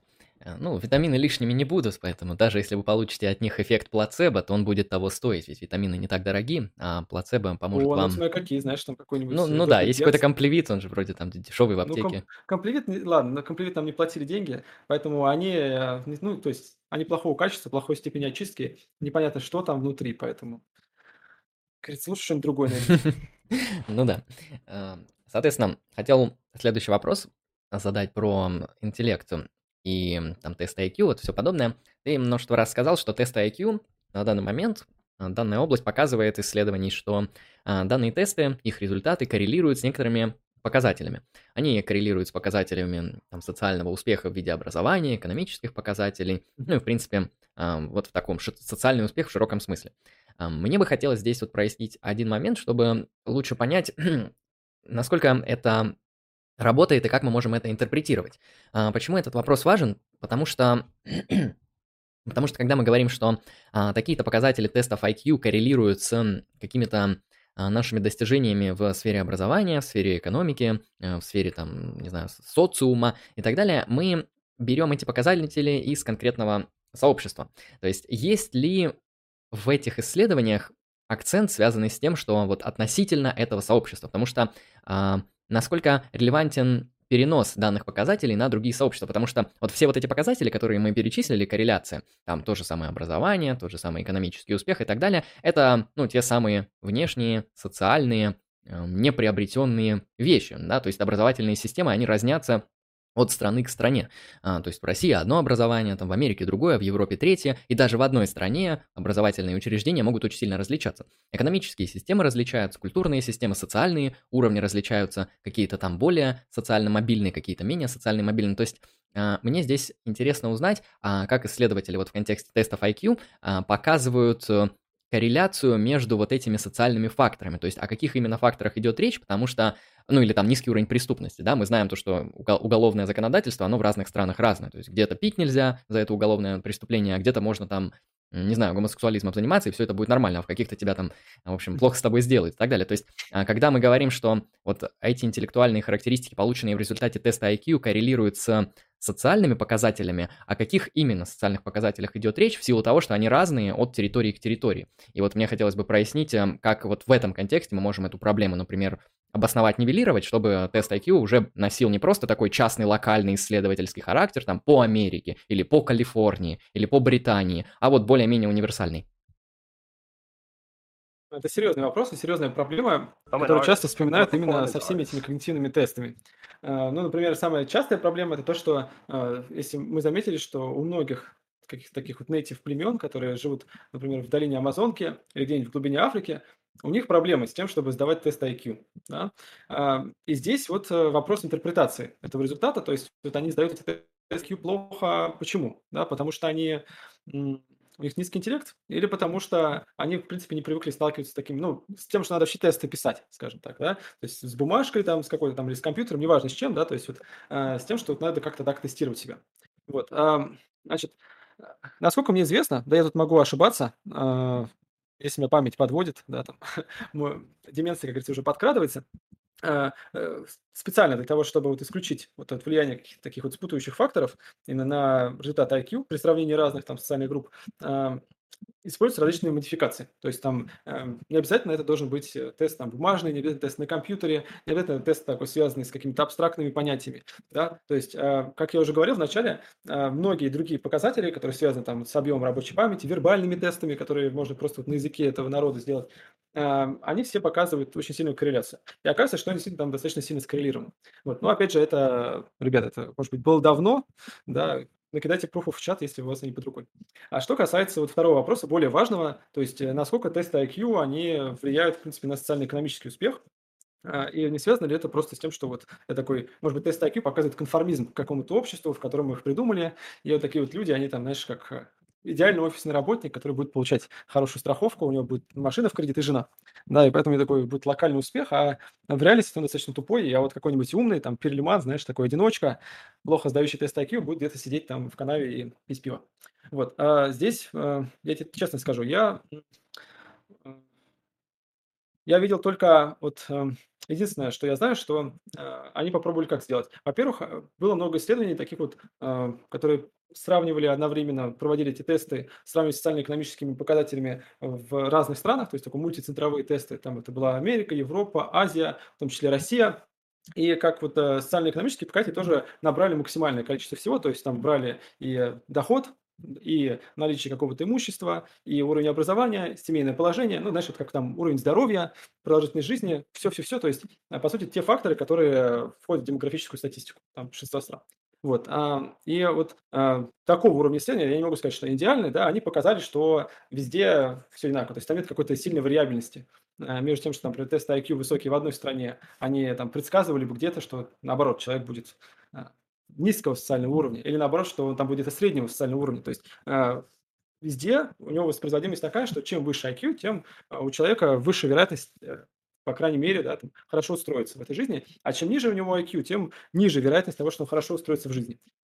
И как я уже говорил, то есть началось это все с исследования того, что люди с IQ ниже 80, у них очень большие проблемы вообще с тем, чтобы выполнять работу где бы то ни было. То есть там вот, в принципе, нет страны, э, нет такого уголка в мире, где человек с IQ ниже 80 э, был бы успешным. Да, потому что ну, просто вот, видимо, такой уровень интеллекта, он, ну, не, ладно, там, интеллекта, который связан с такими результатами теста IQ, он не позволяет человеку вообще, в принципе, решать какие-то более-менее сложные задачи, предсказывать будущее как, достаточно далеко и, соответственно, управлять достаточно далеко. Ну, соответственно, дальнейшие исследования, они, по сути, больше уточняли вот эту вот разницу. Вот. Если как-то вот на эти показатели э, вариации значения от 90, например, до 110 и так далее. И а, вот насколько мне известно, опять же, это было давно, ребят, если что, поправьте меня в чате, но, по крайней мере, на начало 2015 года там э, были доказательства, которые как раз показывали, что тесты IQ, они очень хорошо воспроизводятся, воспроизводятся независимо от того, какие показатели там, социального успеха ты можешь для себя выбрать. И э, есть именно эта корреляционная связь, то есть э, дозозависимый эффект, назовем его так. То есть чем выше IQ, тем выше у тебя зарплата. Положим так, да, в чем бы ты ее не выражаешь, там, тем выше у тебя успех. Вот. И это, на самом деле, привело к тому, что вот как раз э, тесты IQ, их во многих странах э, очень активно интегрируют, пытаются включать. Проблема в том, что они разные. Просто бывают эти тесты IQ, у них у разных тестов у них немножко разная применимость. Да? А, ну, как я уже говорил, между ними тоже корреляцию установили, поэтому в целом люди считают, что, ну, исследователи считают этого интеллекта, что, ну, в целом проблемы большой нет. То есть она как бы есть, да, то есть проблема есть, но она не такая большая. То есть а, сам основной тезис, что IQ, чем выше у тебя тест, результат теста IQ, тем выше у тебя вероятность успеха, он э, остается верным вот в этой парадигме. То есть э, пока не получено, не было проведено исследование, которое бы опровергали, скажем, этот тест. Ну, скажем так, вот в современной парадигме там, исследования интеллекта. Вот таким вот образом. То есть и не было поставлено проблем, да, э, вот опять же, вот в плане методологии, да, которые бы тоже э, могли бы как-то опровергнуть этот тест. Ну, скажем так, таким образом. Угу, я вот. понял. Я просто часто слышал такие аргументы тех, кто выступает против э, тестов IQ. Я скорее к ним нейтрально отношусь, прагматически. То есть у меня такие э, антиреалистические интуиции по отношению к тестам, то есть интеллектом или нет, но если эта вещь хорошо работает, если действительно там удобнее через тест IQ проверить работника, чтобы он действительно эффективнее работал, то надо внедрять, это точно поможет.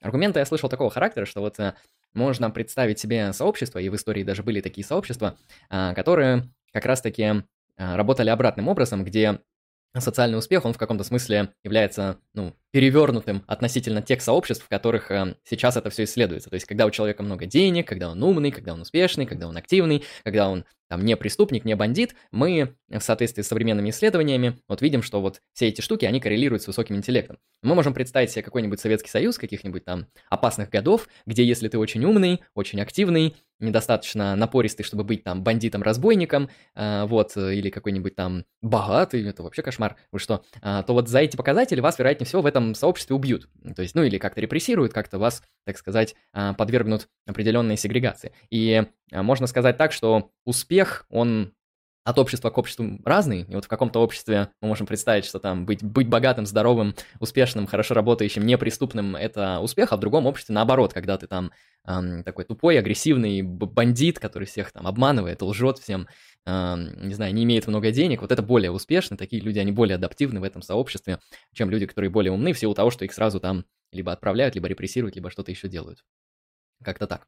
А, это, смотри, это такая вот сложная проблема IQ-теста, наверное, знаешь почему? Потому что он хорошо а, ну, скажем, настроен, откалиброван, исследован именно на средние показатели. То есть, как бы человек с, а, с высоким баллом IQ, он в среднем там вот добивается таких-таких-то вещей. Вот. То есть он, этот тест, он и не разрабатывался, и не валидировался, и никак-то не калибровался относительно того, что вот, например, таких людей, как какой-нибудь там Перельман, знаешь. То есть понятно, что мы можем представить ситуацию, человек, который не социально дезадаптирован, то есть он не может с людьми общаться, у него там, проблемы с тем, что, может быть, там в магазин сходить, он не знает, как налоги, ну, то есть ему просто интересно, там, как налоги платить. Его там устраивает работать каким-нибудь аспирантом за 2000 рублей в месяц. Он спокойно с этим живет, но при этом он совершает какое-то мировое открытие. Да? Вот. А Здесь, да, вот здесь есть э, такой провал небольшой, да, то есть вот то же самое, как ты сказал по поводу вот этой вот э, адаптивности в обществе, в котором, наоборот, преследуются какие-то там умные, инициативные люди. Э, то есть э, в целом э, человек там с высокими баллами теста IQ, он что, то есть он предполагается, что он понимает эти вот социальные нормы, он просто под них подстраивается, да. И э, здесь не учитываются вот люди, которые скажем, способны решить какую-то сложную научную проблему, но при этом а у них есть большая проблема в других сферах когнитивных. Потому что, как я вначале сказал, IQ, он коррелирует именно со всем. То есть предполагается, что как бы вот в среднем умный человек, да, такой по всем этим тестам, такой general intelligence, что он такой, типа, сообразительный, там, с юморцой, хорошо понимает э, социальные знаки, он, э, в принципе, понимает, как устроено общество, он, э, у него хорошая память, хорошее внимание, да, там никаких проблем нет. Но вот если мы возьмем там каких-нибудь савантов тех же, да, то есть понятно, что большинство там детей с расстройством аутистического спектра, они, у них низкий интеллект, да, то есть они там ни на что не способны. Но как раз вот есть очень маленькая, небольшая группа, небольшой процент, те, у которых там серьезный когнитивный дефицит во всех остальных сферах, там, то есть, например, внимание тоже, да, там сложно сконцентрировать внимание, э, проблемы, может быть, с памятью, еще с чем-то там, социальными навыками, но при этом у них может быть какой-то вот гиперталант в чем-то таком. Да, то есть там вот, а, они могут э, проявлять какие-то вот колоссальные способности, может быть, за счет того, что они как бы вот концентрируют все свои ресурсы мозга на чем-то одном, но, или, может быть, погрузиться во что-то одно они могут, там, знаешь, вот как а, может ли человек обычный, да, там, э, такой социально адаптированный, решить какую-то сложную вот математическую проблему в одиночку? Ну, что ему для этого надо? Ему надо ну, там уйти в себя и просто заниматься этой проблемой, больше ни о чем практически не думая. Да? Все остальное будет его, по сути, отвлекать от решения этой проблемы. Это можно любой там биологическую проблему, да, то есть уйти там в лабораторию, сидеть в лаборатории, вообще туда не выходить. Да, такой вот быть одержимым. Это появление сверхценной идеи. Это уже какая-то такая, знаешь, практически уровень шизофрении. То есть, ну, большинство людей, там, в том числе исследователи, они такие думают, ну, как бы я нормально поработал, ему можно пойти отдохнуть, там, посмотреть ютубчик, там, покушать, там, с кем-то пообщаться, э, ленту ВКонтакте полистать, да? А человек сверхценной идеи, там, он будет сидеть такой, что такое сознание? И вот он, понимаешь, он вот сидит, сидит, постоянно думает, там, что-то пишет у себя на стекле, да? Вот э, что он покажет в тесте IQ, да? Что он покажет там в других тестах, которые будут тестировать его интеллект? Вот. А, мы этого не знаем. То есть, вероятно, там будет какой-то выброс. Там, это может быть значение очень высокое, может быть значение, которое, наоборот, странное, да, э, слишком низкое которая будет не обладать предиктивной силой. Все потому, что он, вот эти все тесты, они не разрабатывались, не калибровались вот для таких ситуаций, для таких случаев. Да? То есть, вот, э, может быть, у человека плохая память, да, на, или, например, у него плохая концентрация внимания, то есть он не может надолго сконцентрироваться, он не может за отведенное время там, справиться с тестом IQ. Но зато вот э, он в этот момент он не может сконцентрироваться, потому что он думает о чем-то таком, да, какой-то такой проблеме. Может быть, все проще. Может быть, на самом деле ничего этого нет. Да, может быть, и просто вот когда мы говорим там про таких мечтателей отвлеченных, может быть, они просто всегда мечтают, и ни о какой задаче серьезно они тоже решить не могут, потому что вместо того, чтобы ей заниматься, они там о чем-то начинают мечтать. Такие маниловщины, да, такая. И то есть, и может быть, действительно, все это вот все хорошо так коррелирует. А может быть и нет, да. Вот мы пока этого не знаем, это проблема тестов, ну, как любых опросников. Ждем томограф Савельева. Если что, нам поможет. Ожидаем. Хорошо, это я понял. Да, там в чате на самом деле про Советский Союз нормально написали то, что такие сообщества сами по себе менее успешны и менее устойчивы. Ну, много сообществ менее успешны, менее устойчивы, это уже, да, отдельный спор. А, хорошо, а, я предлагаю нам сейчас донаты зачитать, потому что тут пар, парочку пришло. У меня тут один, он как раз к вопросу о, о, об искусственном интеллекте. А, в поддержку и вопрос и вам, и Алипову. Искусственный интеллект, осознавший себя человеком, является ли человеком? Или человеком является только то существо, которое имеет плоть? То есть только мы, наши предшественники и наши потомки. Вопрос. Спасибо, человек с ником PrinK337. Без за этот вопрос. Ну, я кратко отвечу.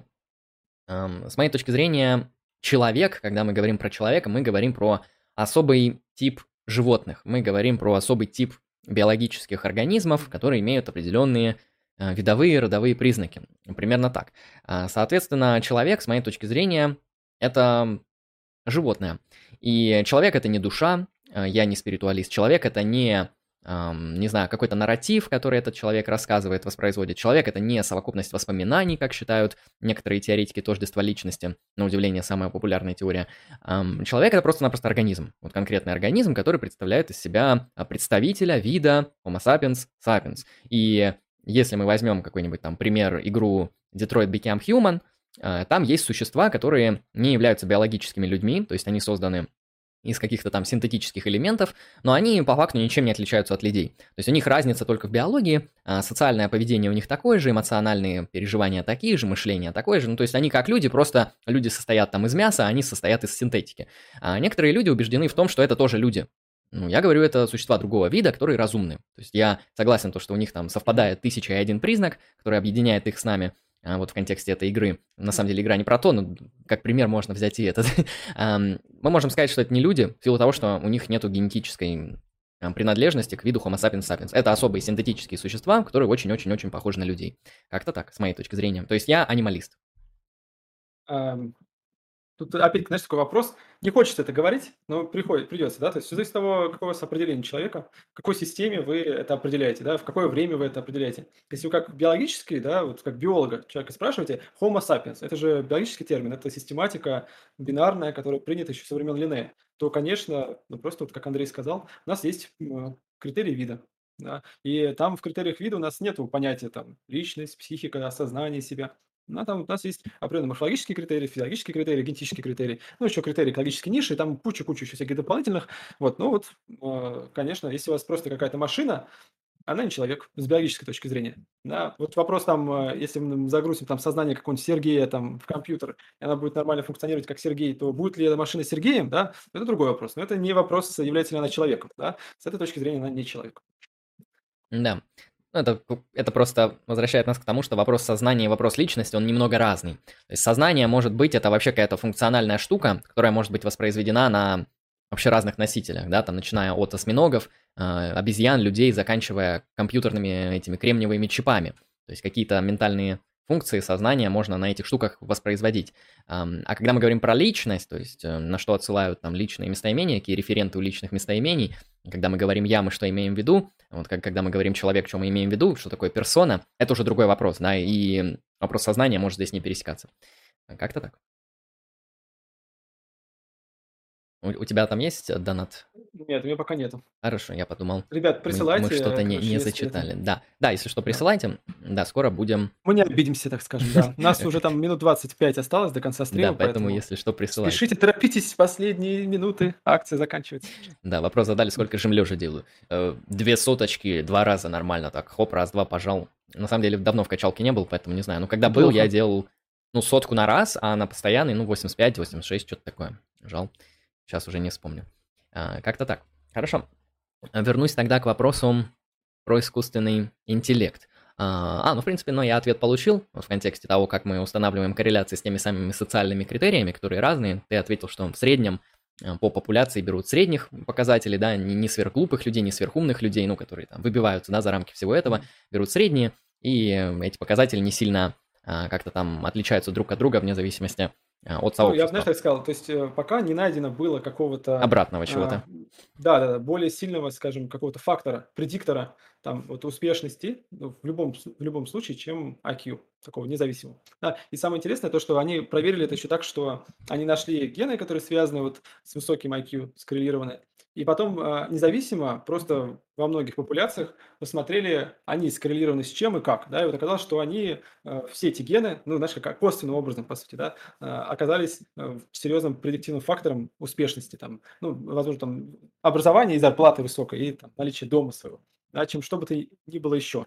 То есть э, неважно там раса, неважно имя, неважно какой город, да, вот эти гены оказались важнее. Там порядка они 100 штук смотрели, да, но, по-моему, сейчас уже судили до 50.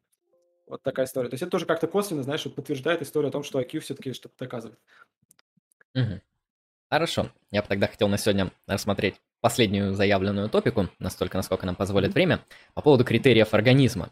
Потому что я как-то на секунду подумал, что это какая-то простая тема. Это одна из топик в философии биологии. Ну, я думал, ну что там критерии организма, там, наверное, какой-нибудь э, генетический критерий или что-нибудь такое, ну и, и все. И, в общем, ответ... Это, знаете, это вопрос не дискуссии, это вопрос фактов, вот как бы одна концепция, истина и так далее. И что-то я там открыл, э, там пошли какие-то странные примеры про то, что там э, может существовать какой-то тип растений, который выглядит со стороны как лес, но на самом деле это один организм, потому что у них, в общем, одна корневая система. То есть это не много этих особей, а это на самом деле вот одни корни, которые производят эти куча, куча палок. И на самом деле, вот, когда ты заходишь в какую-то рощу, я не помню, что это за растение в том примере был, но это на самом деле один организм и так далее. Ну, не, не учитывая тех организмов, которые там рядом обитают, типа мха и там термитов всяких и так далее. Поэтому это было довольно интересно. Ну, понятно, что критерий организма, он также важен для вопросов там по, про аборты и так далее. Если интересно будет задонать, может быть, успеем раскрыть. И я бы тогда хотел тебя спросить, получается, как человека, с которой, думаю, с этой темой больше, чем я, явно знаком, а как мы можем вот, говорить о критериях организма, то есть э, вообще, что выделяют и что является там более-менее релевантным, мейнстримным или нет? Или, может быть, наоборот, это какая-то поле дискуссии, которая ни, никоим образом не может быть а, протоптана вперед? А, то, о чем ты говорил, это лес панда. Есть такая роща. Я вот сейчас попробую вывести это на а, эту штуку на себе на трансляцию. Тебе тоже скину в Discord. Так, сейчас я поменьше только сделаю. Вот. Собственно, да. Это ребята, которые произошли от одного дерева вегетативным путем, просто имея общую корневую систему. А по сути, они живой организм. Да? А, сейчас тебе ее отправлю. А, ваши файлы слишком большие. Охренеть, слушай, я такую подставу не ожидал от э, Дискорда, честно говоря. Вот. Можешь ссылку Опять скинуть на эту картинку, я, я найду, открою.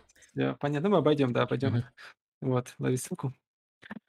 Вот, значит, э, да, по поводу критериев организма. Э, по сути, у нас есть какие-то такие очень достаточно простые вещи. Первое, это мы считаем, что организм – это что-то живое, поэтому э, там организм должен обладать всеми признаками живого, то есть это способность к самовоспроизведению, наличие способности передавать свои признаки по наследству, способность к обмену энергии веществом с окружающей средой. То есть там пример – это вот э, организм, который потребляет там что-то, там кролик, который ест траву, использует полученное вещество, энергию для того, чтобы обеспечить свой метаболизм, рост и потом самовоспроизведение. Да? И сюда же дополняется изменчивость, эволюция, ну вот это все тоже как дополнительные признаки так, живого. В общем, их там очень много. И это все должно быть э, обязательно в том, что мы называем организм. Следующее – это то, что вот какой он должен быть, организм. Э, с клеткой или не с клеткой. То есть, возьмем там приверженцев клеточной теории, они скажут, что организм обязательно должен быть клеткой. Все, что не клетка, это уже не, жив, не организм, вообще-то, значит, это не живое, наверное. То есть, это история с вирусами, вироидами, прионами, то, что это элементы, которые вроде как самовоспроизводятся, у них есть наследственная информация, они как бы эволюционируют, но они делают это все только оказавшись в живой клетке, то есть используя ее рибосомы, используя машинерию, вот такие вот нахлебники. И поэтому многие их выписывают из организмов, а многие, наоборот, записывают. Многие говорят, ну как же, они же даже эволюционируют, их там изменчивость обязательно коронавирус. Там. Ну как, как вот можно смотреть на, на то, что делает коронавирус, и считать, что он живой, что он организм отдельный. Да?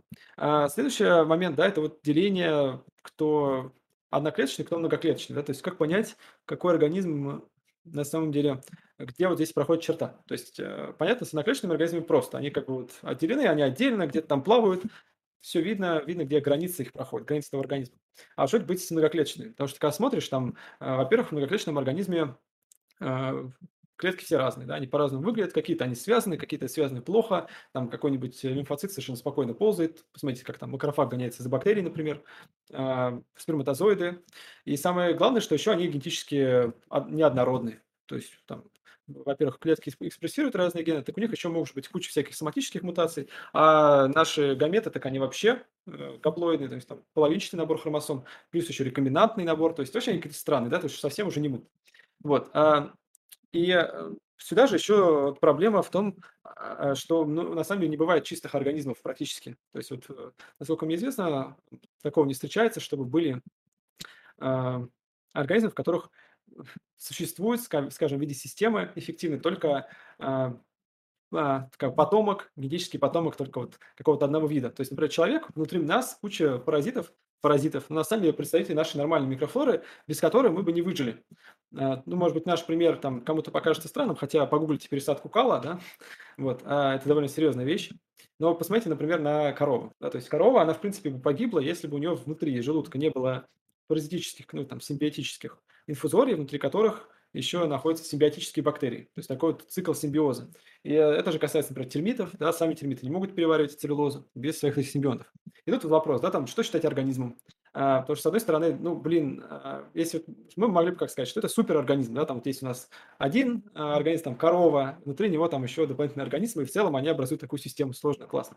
Ну да, вопрос, а чем это сильно принципиально отличается от а, система, где у нас там какой-нибудь лимфоцит, в котором много соматических мутаций, которых нет у других клеток, потому что мы знаем, что адаптивный иммунитет он вырабатывается путем усиленного мутагенеза у лимфоцитов. Да? То есть он генетически очень сильно отличается от э, других клеток нашего организма. Почему мы не можем это там вот э, считать признаком суперорганизма? Почему мы считаем, что это вот лимфоциты именно человеческие, да, там, а не какие-то там симбиотические в этом плане?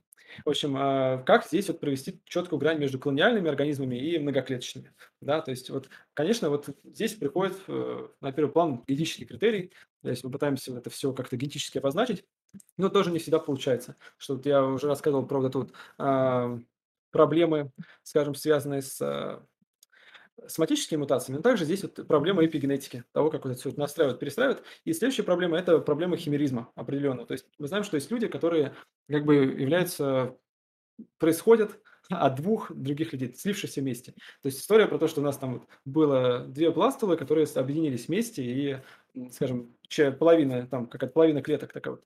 Человек – это одни клетки, у них одни гены, одного человека, а половина клеток совсем другие гены.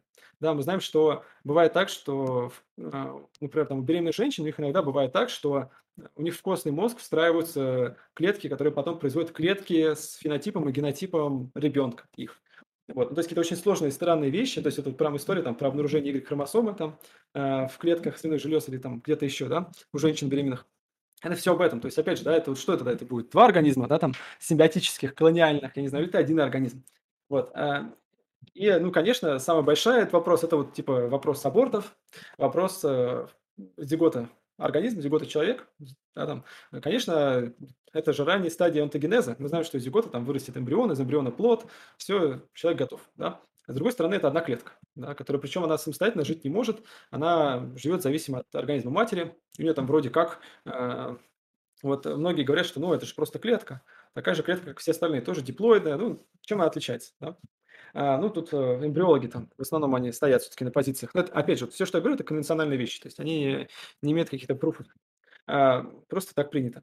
Что да, все-таки зигота – это человек. Да. Но тогда вопрос возникает, а почему гамета не человек? Да, то есть почему сперматозоиды не человек? Почему яйцеклетка не человек? Что формально э, она ничем принципиально не отличается от зигота. То есть там можно было сказать, что вот, ну, зигота же диплоидная, да, но на самом деле, э, ну что, что она диплоидная, да, кто сказал, что вот э, организм Homo sapiens обязательно должен быть диплоидный? Да, ну, нет, это мы можем так принять, можем так сказать, да, но у нас вообще нет никаких оснований так сделать, потому что мы знаем, что э, в природе куча организмов, которые являются гаплоидными, и наоборот, у них зигота диплоидная, а сами они гаплоидные, да, ну как с этим быть? А, и таких вот, скажем, вопросов здесь реально очень много, поэтому большинство исследователей просто говорит, зачем нам нужно это понятие организм вообще, да, то что нам дает полезного, мы его определить толком не можем, куча проблем, куча вопросов, а, поэтому а, многие просто говорят, давайте не будем все мозги портить, мучиться, страдать, трепать нервы, давайте просто вообще не будем употреблять термин организм, да, ну или употреблять его в таком, ну как это, общее... Номинальном смысле. В смысле разговорном, да, который всем был понятен, и все. Угу. Это интересный кейс, и вот про и одноклеточные, многоклеточные различные виды организмов. Я даже встречал такую позицию, я не уверен, насколько она известна именно в эм, биологических кругах, называется теория расширенного организма. Она выглядела таким образом, что некоторые типы организмов, они воспринимались как расширенные. Ну, в том смысле, что организм может выходить за собственные пределы во внешнюю среду. То есть там приводились разные примеры, связанные с тем, что у нас существуют особые типы организмов, не все, конечно, именно поэтому некоторые организмы являются расширенными организмами, не все, а так же, как не все организмы это одноклеточные организмы. Вот некоторые организмы, они могут существовать только благодаря тому, что они особым образом тонко настраивают под себя внешнюю окружающую среду таким образом, что э, эта настройка влияет на их э, ну, в принципе, популяционные способности, на их выживание, на их адаптацию, на их э, репродукцию э, и так далее.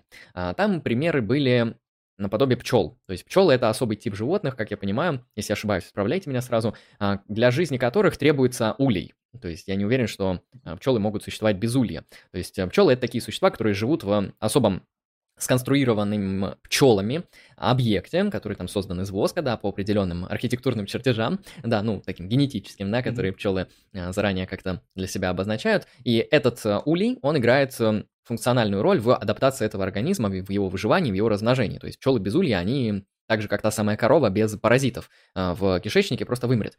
И вот, соответственно, теория расширенного организма, она пытается объяснить подобные примеры, то есть как существуют организмы, которые а, создают внешнюю среду, которая позволяет им выживать. Там были еще примеры с бобрами, а, которые строят плотины. Я не знаю, нужно ли бобрам для выживания плотина, но пчелам, наверное, точно улей нужен. Ну или муравьям муравейник.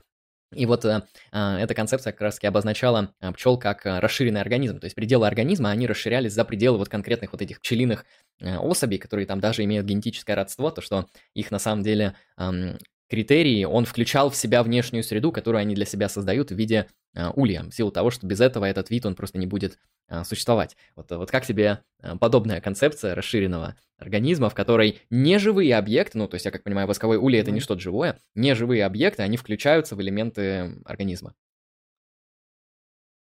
Это самая чудесная вещь, на самом деле, которая проистекает из теории эволюции и из генетики. Потому что формально то, что ты, мы говорим про бобров, то, что мы говорим про улья, можно отнести и к деятельности человека. Да? То есть это концепция так называемого расширенного фенотипа. То есть, по сути, э, в генах никогда не написано э, какой-то инструкции, да, то есть там нету прям вот чертежа улья, там нету чертежа плотины. По сути, гены там очень простые молекулярные программы, то есть там в этой ситуации делись, в этой ситуации не делись. Да, в этой ситуации секретируй эту молекулу, в этой другой. И там, на самом деле, репертуар этот молекул, он не очень большой. Но этих простых э, программ их хватает за счет вот, способности к самоорганизации, к тому, чтобы создавать что-то сложное. То есть у нас там э, появляются многоклеточные организмы, они там вырастают что-то сложное, подчиняясь очень простым программам. Понятное дело, что это не все изнутри исходит, это всегда происходит из взаимодействия с окружающей средой. То есть, да, там, например, клетка будет делиться до тех пор, пока, например, а, она не встретит другую клетку. Все, в этот момент прекращаем делиться. Или, например, клетка, которая снаружи находится, да, она будет э, трансформироваться в клетку позже. А клетка, которая внутри испытывает большее давление, она будет трансформироваться в другие клетки. И при этом у них вот э, набор инструкций для этого, да, набор команд, он одинаковый. Да, все зависит от того, где этой клетке повезло оказаться в тот или иной момент времени. То есть такой автоматический процесс самоорганизации, как бы самосборка. Очень похоже вот на то, что мы там вначале обсуждали по поводу этого слезевика, который создал идеальную карту э, какого-то там токийского метрополитена, предположим. И вот э, тут вопрос. Но бобриная плотина-то как возникает? Да, из чего? То есть, по сути, то же самое. То есть, э, гены, они приводят к тому, что а, у бобров у них формируется определенное поведение, которое в определенной среде приводит к тому, что они создают плотины. Причем мы даже знаем, что это наследуемый признак, да, то есть, там, если человек, ладно, там, ему надо обучиться чему-то, да, то есть там вот у пчел, у ос, у каких-то коллективных насекомых, у них там действительно можно, там, например, по форме термитника сказать, что это за вид термитов, да, и тут вопрос, да, где заканчивается организм, где, ну, по сути, первый вопрос, а более простой, а, где заканчивается фенотип, этого организма, да, то есть это проявление генотипа. Ну да, этот термитник, это будет проявление фенотипа этих термитов, да. Тем более, если это воспроизводится, это модифицируется, э, собственно, вот изменение генов, которые, они приводят к изменению формы термитников и к адаптации к разным условиям. То есть в зависимости от температуры, от наличия тех или иных э, хищников э, в среде у термитов будут разные термитники, да, которые появились в результате эволюции. То есть можем говорить про дарвиновскую эволюцию термитников, даже так. Да, то есть только вот, скажем, э, можно даже сказать, что у термитников есть гены, просто эти гены, они находятся вот в термитах. Вот и все. Да? То есть это вот, такая вот э, такой вариант термитного организма. Ну и вот если так, знаешь, так вот немножко прищуриться, можно даже вот не видеть этих самих термитов, просто мы вот так вот в ускоренной съемке видим, как вот появляется такой термитник, через какое-то время рядом с ним еще вырастает, еще вырастает. Так вот размножение этого термитника. Мы, если очень сильно ускорим, мы видим эволюцию этих термитников, как они менялись, как менялась форма, как менялась состав этих термитников, да. Ну и на таком разрешении можем это увидеть. А чем это отличается от того, что мы видим там эволюцию многоклеточных организмов, если по сути это же не они меняются, да, это меняются их клетки, причем маленькие клетки, да, точно так же, вот как вот на самом деле мы, по сути, такой термитник наших половых клеток. А сами клетки то же самое, то есть сами клетки – это, по сути, термитник генов, да, в которых они стоят. И в конце концов вот мы добрались до молекулы ДНК, которая меняется, трансформируется. В этом плане, конечно, мне очень импонирует эта вот история расширенных организмов, потому что, по сути, да, почему вот многие люди, они ставят границу, что, ой, ну это не органические вещества, это уже там не из клеток, ну, значит, наверное, это уже все, это уже не организм, да? Но почему мы должны здесь останавливаться? Нет, это, в принципе, это просто конвенционально. Кому-то неприятно об этом думать, но от этого это, знаешь, как говорится, если мы просто закроем глаза, эти термитники никуда не денутся. Они там так и будут стоять, так и будут эволюционировать, да, черт бы их побрал, и все, вот так и будет происходить, да, поэтому, да, так и есть. Мне очень нравится эта концепция, и она, опять же, вот ставит нам вопрос, а где это заканчивается? То есть мы можем говорить, на самом деле, э, про многие вещи, также связанные с человеком, да, потому что если вот реально мы видим, что какие-то гены очень э, способствуют какому-то виду деятельности, и там вот, за счет них вот, они определяют их наследование, этих видов деятельности, мы можем говорить, что вот они эволюционируют, что это расширенный фенотип этого человека. Да? Ну, тут, конечно, сложнее, это вот я там уже в залупу скорее лезу, да, но все равно, то есть если поискать, мы наверняка что-нибудь такое найдем, да, эволюция каких-то предрасположенностей человека. Это очень интересно. А, но если смотреть вот совсем-совсем с точки зрения такой системной биологии на все это дело, то вот э, то, что произошло, да, вот города, которые мы вокруг себя построили, э, стримы, которые мы себе поставили с веб-камерами, это все тоже результат работы наших генов. То есть это, по сути, фенотип наших генов. И то, что мы сейчас делаем с тобой, это же тоже проявление наших генов. Насколько хорошо они в данной среде вот придут к тому, что вот мы будем хорошо, интересно с тобой стримить, это будет влиять на их шансы репликации, репродукции, передачи в следующее поколение. Поэтому, да, они тоже таким образом будут эволюционировать. То есть будут появляться люди, которые будут делать это лучше, чем мы, да, там, и так далее, и тому подобное. Они будут лучше передавать свои гены. То есть это будет уже отбор конкретно вот на гены, связанные со стримингом. Да, так это и будет происходить. Это, это сразу... очень интересная концепция, классно, что ты ее как напомнил. Это сразу напомнило, э, вот да, эту концепцию обычно э, мягко пытаются проэкстраполировать на человеческие сообщества и говорить то, что вот, да, там государства, экономические системы, культурные сооружения, это вот примерно то же самое, что улей у пчел или термитник у термитов, просто немножко генеалогически они по-разному появляются. И здесь сразу вспоминается этот э, многоуважаемый и многими ненавидимый ну, наверное, тоже философ Гегель, который на самом деле мир примерно так рассматривал, только в не, не в натуралистическом русле, а в таком вот э, абстрактном и идеалистическом, то что мир это тоже какая-то такая вот э, развивающаяся штука, в котором вот там культура развивается, язык развивается, там, не знаю, государство развивается, право развивается, оно развивается очень хитро, то есть оно вот так вот существует, оно использует людей как собственные инструменты, то есть вот оно вот э, хитрость мирового духа. Это то, что у Гегеля так и обозначается, что это, этот сложный, никому неизвестный механизм, он под себя подгинает, как ему надо, эм, индивидуальных, партикулярных особей так, что он достигает собственных mm-hmm. целей, да, и вот поэтому абсолютный дух, да, он, да, да. обманывая людей, э, ну или там, не знаю, своим слепым движением обходит мотивации людей или использует их себе во благо так, что он там э, прогрессивно развивается до каких-то форм. То есть, конечно, Гегель, он не знал про эволюцию, но если мы это натурализируем, то получится что-то э, похожее. Да, хотя там в чате пишут, то, что вы сейчас полчаса бесполезное определение обсуждали. Оно экстравагантное, то есть я, я не уверен, насколько оно инструментально вот в плане там реал практик, насколько оно полезно в плане реальных исследований, а, но как такая экстравагантная концепция расширенного организма, по-моему, звучит прикольно. Как-то так. Но это просто, а, наверное, та теория, которая пытается подорвать интуицию о том, что организм это что-то такое вот очевидно ясное, а, где вот, ну вот очевидно, это организм, а это камень. Ну, понятно, что там клетка живая, а камень нет.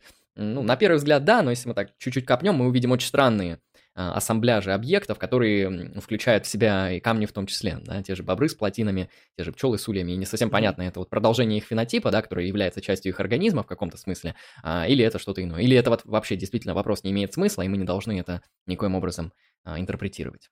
Ну, знаешь, это как волосы, да, там, не орга... это волосы часть нашего организма, там, ногти часть нашего организма, кожа часть нашего организма. По сути, это неживая вещь, то есть это мертвая материя, да, которую мы получили, отрастили на себе с какими-то целями на нас, да, а, чем это отличается от бобра, который вокруг себя построил плотину, там, или от термита, который построил вокруг себя термитник. А люди такие, ну, странно, да, или знаешь, там вот даже межклеточный матрикс вокруг э, клеток кости, то есть у нас кость состоит из неорганического вещества, э, ну, неживого вещества даже, скажем так, там практически нету клеток, там в основном коллаген, всякие протоуглеканы и минеральные соли. Чем это отличается от какого-нибудь термита, который точно так же слюной выделяет там эти камешки вокруг себя? Ничем. Вот, думайте теперь, живите с этим. Да, на подумать, так сказать. На подумать. А, ну хорошо, Владимир, будем тогда заканчивать. Неплохо угу. посидели три часа, обсудили вопросы. Если донатов никаких нету, то да, нету. А, Пока ну, нету, да. Будем тогда кончать. Отличный стрим, мне лично понравился обсудили вопросы, да, которые, которые хотел я лично рассмотреть. А, вот, получилось насыщенно, наполнено. А, вопросы с донатом были тоже интересные, так что и за интерактивность спасибо зрителям, и за донаты спасибо. А, ну и, конечно, Владимир, спасибо за, за то, что на стрим, соответственно, согласился, пришел, и за то, что провел такую интересную беседу с интересом, с подкованностью и с высокой эрудицией. Ну, спасибо тебе. Очень приятно было вообще, что ты поднял такие темы. То есть, может быть, ты заметил, что я чуть более ажиотирован, чем обычно на стрим, потому что реально э, темы мне интересные. И спасибо, что сделал их актуальными. Такие вопросы обычно, знаешь, ну, так, человеку на улице не подойдешь, там говоришь, слушай, а хочешь поговорить про расширенный фенотип? Да, ну, вряд ли, да. Да, хочешь, тем более там донаты еще на эти вопросы будет закидывать. Вот, э, спасибо всем нашим зрителям, э, реально большие лапочки, особенно тем, кто закидывал донаты. Э, я традиционно просто зачитаю ники тех, кто нас сегодня поддерживал, скажем, наши умницы и герои сегодняшнего стрима. Для этого сейчас надо Итак, значит, ну, первый наш друг Руб himself, родился Калифорния. Хай, Принц 337. Я так понимаю, что нам обоим с тобой донатил, то есть вообще молодец, обоих поддерживал. Ну и, конечно, Дебик. Вот, ребята, вы большие молодцы. Вот вас ждет большое будущее, там высокий IQ, там кошка-жена и все такое. Вот, Кому надо кошка-муж. На канал Андрея, да, на канал Андрея, там ставьте лайки обязательно трансляции, пишите, что вам интересно. Вот. А... Бояршинов выбил из онлайна. Ну вот, а давайте там, да, то есть сейчас как раз э, можем, пере, можете перебираться на стрим к Бояршиным там, или к Маргиналу, сейчас они тоже стримят. Вот. А так, до встречи на следующих трансляциях. Я думаю, мы еще не раз там заколабимся на какую-нибудь тему. Может да, еще мне, мне, в принципе, понравилось. Вот. Да, там пишут, а где вопросы к философу. Ну вот, э, я думаю, если в следующий раз захотим, вот такой именно более философский mm. стрим. А, вот. ну я специально, слушай, я прям наберу каких-нибудь таких вот ядреных вопросов к тебе. Даже в следующий раз Да, Можно что-нибудь такое философское можно будет э, рассмотреть. Ам, да, спасибо вам большое, многоуважаемые зрители. Кому контент э, с моей стороны показался интересным, те могут найти ссылку в описании, канал Like Strike Philosophy. Там мы занимаемся в основном а, двумя дисциплинами. Первая– это философия, вторая– это волкология, то есть ис- исследование цитат волка. А, Поэтому, если вам такое тоже интересно, заходите, мы и за эти вещи тоже а, базарим. Вот, спасибо, кстати, сегодня человек подписался, я тоже его имя озвучу. А, Спонсорство оформил человек с ником а, Лев Николаевич, тебе спасибо большое за спонсорство. Да, кому интересно, оформляйте спонсорство, получите доступ к эксклюзивному контенту. Да, на этом, я думаю, будем тогда заканчивать. Спасибо, зрители, спасибо, Владимир, а, за стрим. А, Всем, в общем, хорошего настроения, всем хорошей будущей недели, удачи и пока. И крепких термитников, господа. Не без Крепких этого. устойчивых термитников. Да.